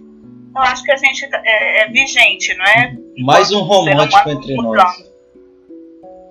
Só que transformação queria... social é um processo. É, eu queria saber de vocês, meninos, de, to, de vocês, assim, como é, o, que, o que vocês já pensaram sobre isso, se a masculinidade é, já atrapalhou vocês no, no, na identidade, nas ações, nas atitudes. Eu queria saber isso de vocês um pouco. Sobre vocês, como vocês lidam com isso. Vai, Pedro, comece. É, se a masculinidade me, me atrapalhou em alguma atividade é, da minha vida pessoal, profissional, seria isso a pergunta? Sim, como você lida com isso? Tanto de atrapalhar ou não? Você já teve conflitos internos por conta disso, por conta desses estereótipos que nós estamos aqui discutindo, ou não, para você foi tranquilo? Enfim, é uma questão. É porque, assim, é, sempre que se discute é, questão de gênero e tudo, né, a gente se problematiza tanto e discute tanto que eu acabo é, é nem sabendo o, que seria a masculinidade. Você questionou, problematizou e misturou e virou do avesso e aí sobrou o quê? O que, que seria masculinidade então? Porque aí eu, eu, eu acabaria usando o conceito de masculinidade tradicional. Sendo que é exatamente isso que se buscou questionar durante toda a discussão. E aí eu termino sem saber, né? De que masculinidade você está falando. Eu, eu, eu antes do doutorado, né, eu tive que mudar e eu sou bolsista hoje, então não posso ter vínculos empregatícios. Eu era professor universitário e eu adorava que eu chegava no primeiro dia de aula e meu discurso era sempre o mesmo. Eu não vou ter como responder todas as perguntas e mesmo que eu tenha como, eu não vou, porque eu entendo que o lugar é, de aprendizagem não gira no, numa educação econômica que é o que é possível dentro de uma instituição que eu faço parte. Então, se ao final da disciplina vocês saírem com questões, significa que esse conhecimento de alguma forma está em vocês, porque é ao buscar, né, ao ter questionamentos, é que você abre a possibilidade de buscar respostas, e ao buscar respostas você está construindo um ciclo de conhecimento. É, eu parto, e aí é uma coisa que eu falei no começo, de uma perspectiva pós-estruturalista e eu estou muito entrando no lugar do queer. E o queer está aí para incomodar, ele está ali para torcer, ele está ali para questionar. Inclusive, o próprio termo vem como lugar da, do questionamento da não, da, da não localização. E quando você traz um queer, que é esse termo de fora para o Brasil, traz mais problemáticas ainda. É, e aí a gente pode assumir a postura e a referencial que a gente quiser para poder dizer o que é uma masculinidade, por exemplo. Mas eu prefiro partir de para pensar em masculinidade, a gente tem que pensar nas categorias uh, de gênero. E para pensar o gênero, a gente tem que tentar como eles estão inseridos numa norma que nos atravessa e determina o que ou quem podemos ou não ser. E dentro dessa norma, a gente vai construir uma sociedade que hoje, para nós, é desigual. E que ela nunca vai ser é, fixa. Então, se a gente quiser definir gênero como. Ah, como se diz? Jogo. A masculinidade, por exemplo, como uma configuração em torno de posições dos homens. Nas estruturas de gênero, das relações de gênero, a gente está definindo. Então, gênero são práticas em torno de posição de homens numa estrutura de gênero. Mas a gente pode ir para além disso, a gente pode questionar muito, muito, muito, ao ponto da gente se perder nos questionamentos, que talvez seja bom. Fica a problematização. É isso. Nesse ponto aí, eu imagino que, ah, pelo menos o estágio da. Eu não, não conheço muito as discussões de gênero eu, tudo que eu sei é o que eu é, aprendo das pessoas discutindo, né? É, mas não estudos teóricos aprofundadamente. Mas pelo que eu consigo apanhar né, é, das discussões, a, no, no momento da, é, em que se está das discussões sobre gênero e sexualidade seria mais ou menos o momento é, que a, é, politicamente a França estava no período da Revolução Francesa.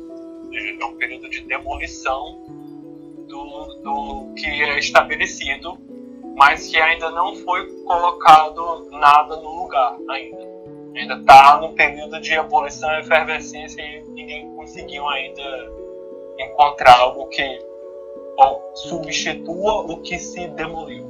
É, é, e eu acho que essa, a, a nossa discussão ela, agora, né, essa que a gente está fazendo, está refletindo isso. A gente discutiu, questionou muito a masculinidade é, da forma como ela é, é, encarada tradicionalmente, mas a gente não colocou algo no lugar. Uh, chegamos a, a, falar de é um processo, é algo que constrói, mas tudo isso é muito vago.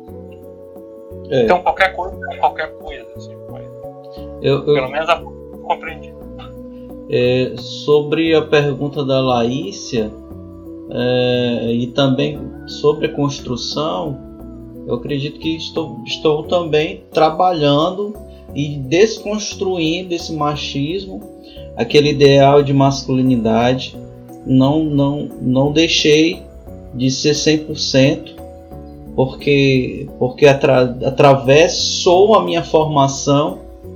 Eu tive, é, é, eu fui criado durante parte, boa parte da minha infância e começo da adolescência é, numa religião é, é evangélica, é, conhecidamente, né, como evangélica e tal, e tinha tinha uma mãe principalmente uma mãe que era que me trazia vários tipos de valores que eram machistas e me lembro que ela falava a respeito do, dos das, dos acontecimentos, das peripécias do meu avô, o pai dela, como sendo o herói mítico, sabe?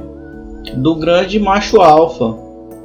Era o cara que sabia brigar, resolvia tudo com com briga com uma faca no interior do Ceará e, e também tinha não perdi oportunidade para beber, esbanjar dinheiro ou, ou ter mulheres diferentes, tinha vários filhos e etc. Né? Era algo que, que caracterizava o grande homem macho e, e com certeza trouxe, trouxe muito na minha formação quando eu lembrava desses tipos de, de, de padrões, de características. E foi. Está sendo né, difícil de, de desconstruir, de retirar isso, sabe? Mas aos poucos a gente vai trabalhando, a gente vai trabalhando isso.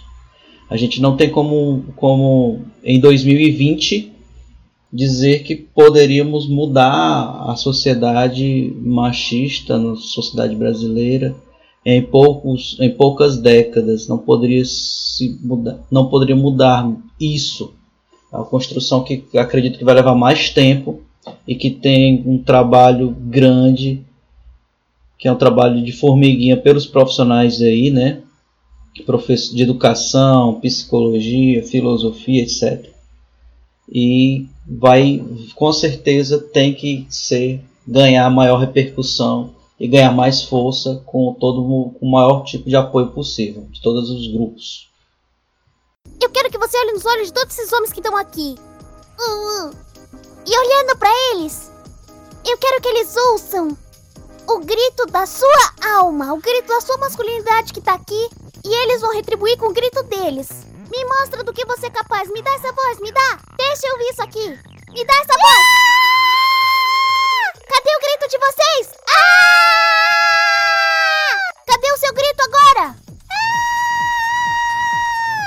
Ah! Mais alto, mais alto.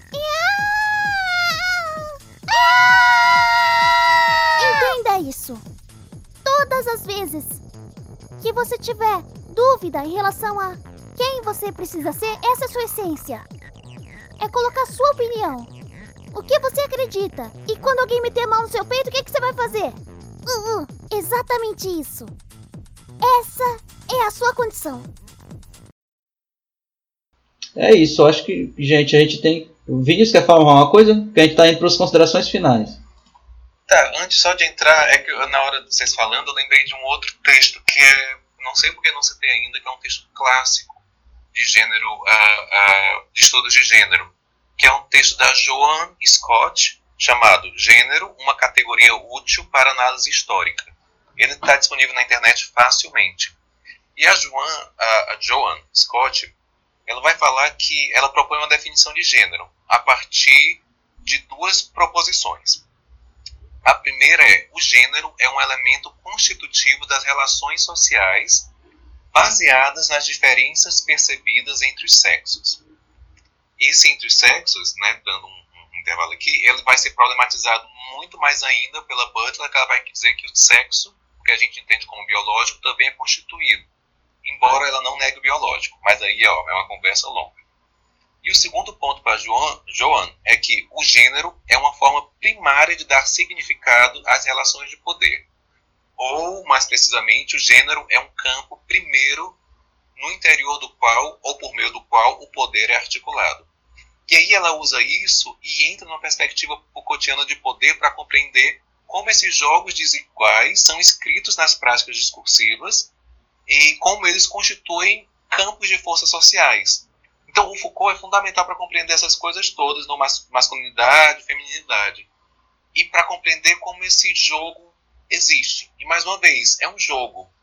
Ele sempre é, é, toma cuidado para falar que um jogo não é, como se diz, a diferenciação entre jogo e estado de dominação, relações de poder e estado de dominação.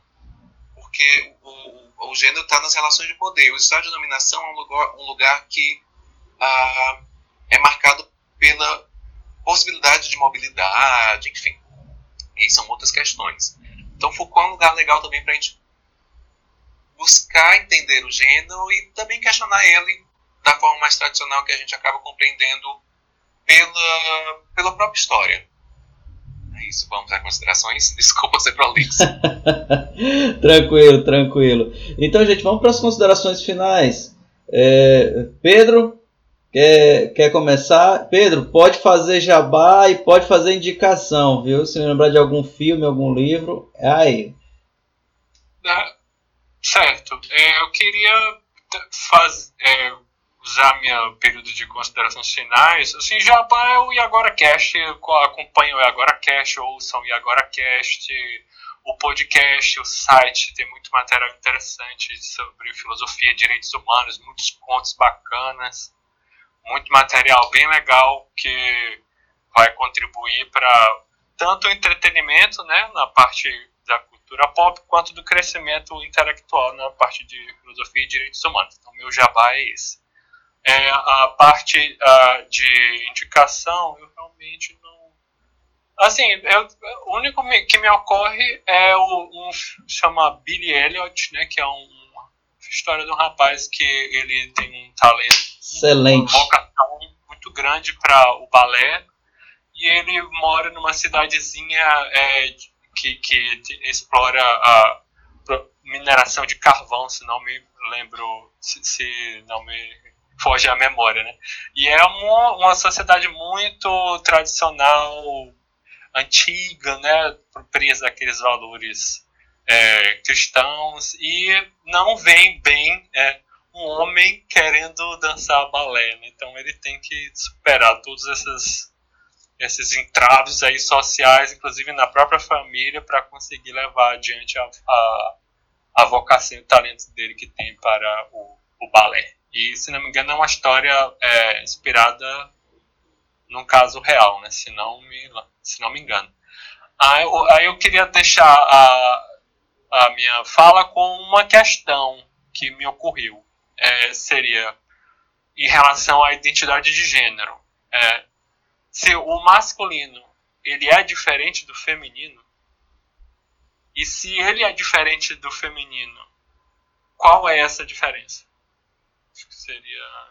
Eu gostaria muito de, de, de alguma, alguma iluminação né, sobre isso. E isso, isso não dentro do, do que é socialmente estabelecido, porque já é bem claro como a sociedade tradicionalmente vê, mas isso dentro das discussões de Judith Butler e, e igualdade de gênero, né? Então, porque dentro da igualdade de gênero, se ainda existem as categorias de masculino e feminino, pressupõe-se que haja uma diferença entre um e outro. Mas são as considerações finais, Pedro. É, eu, então, essa é a consideração final. Muito obrigado. Leva, tá levando questionamento final, você tá levantando.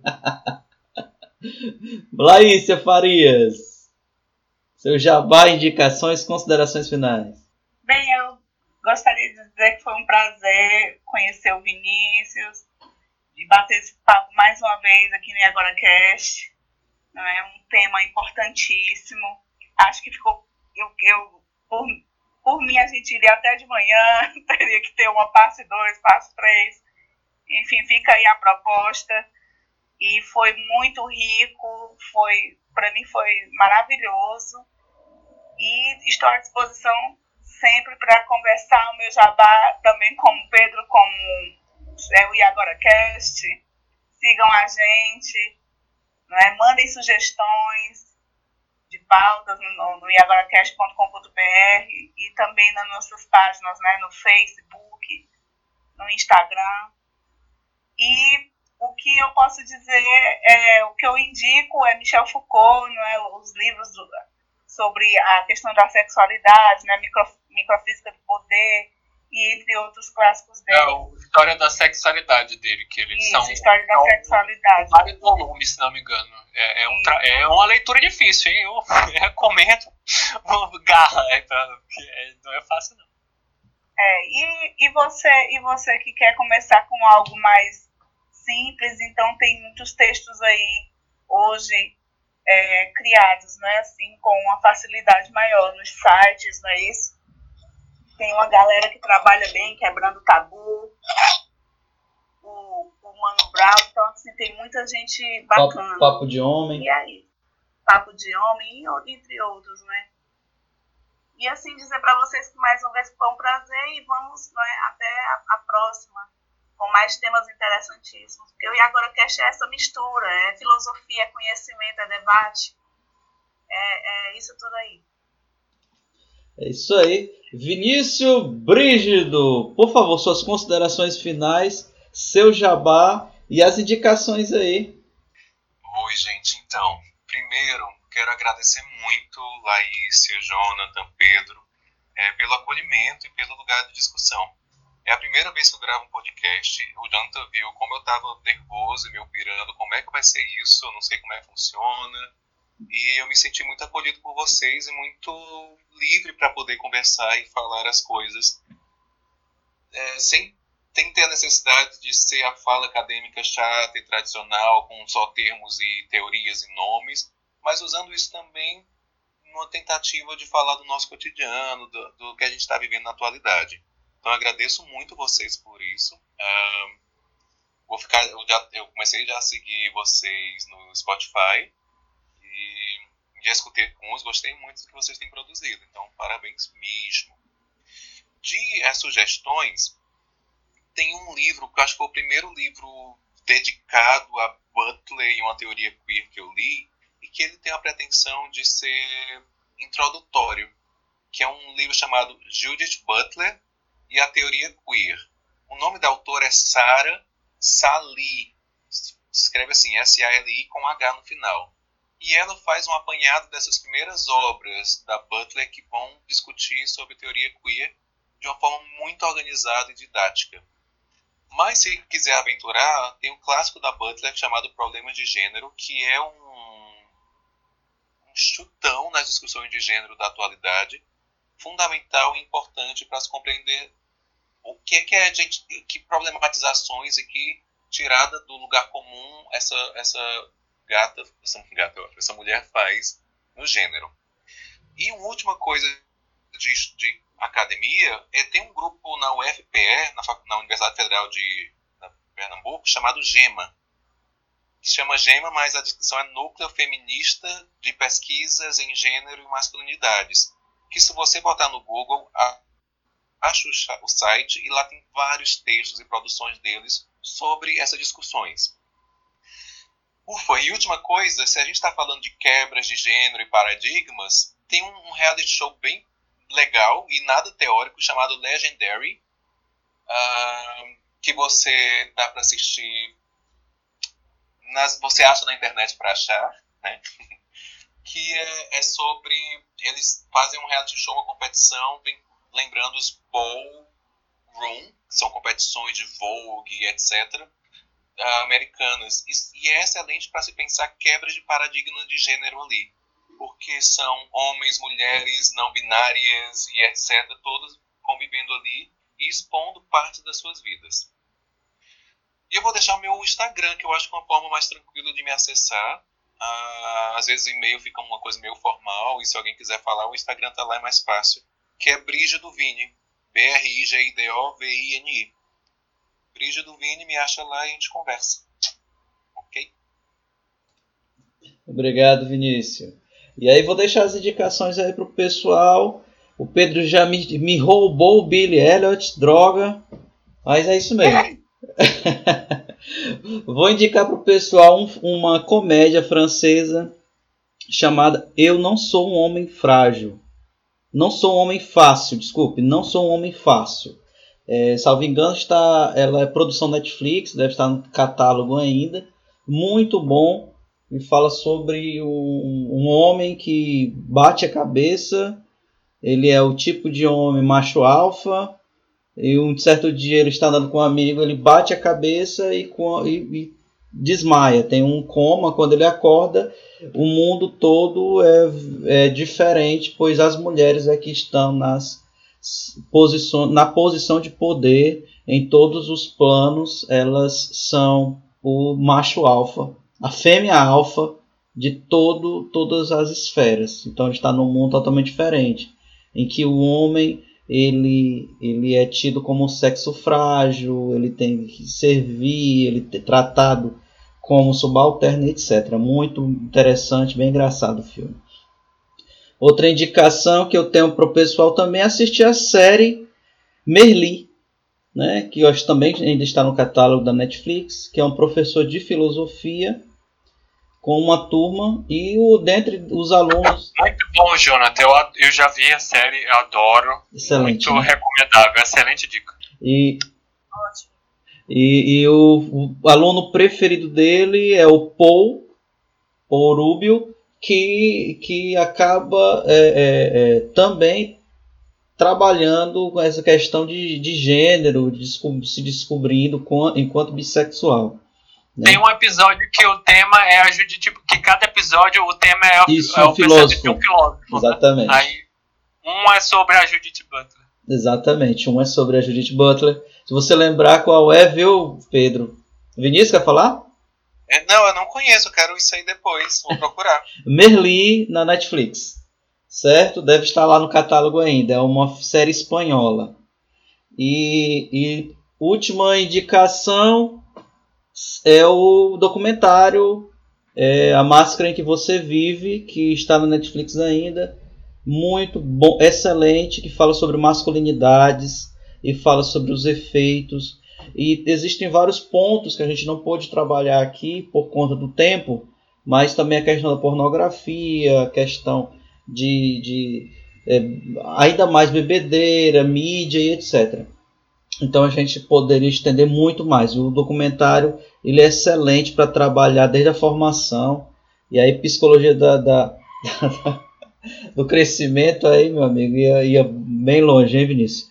Mas é isso. Se você gostou do nosso episódio, curta nossa página no Facebook. Nós estamos no Instagram e como o arroba e agora cast e no Twitter como arroba e agora c.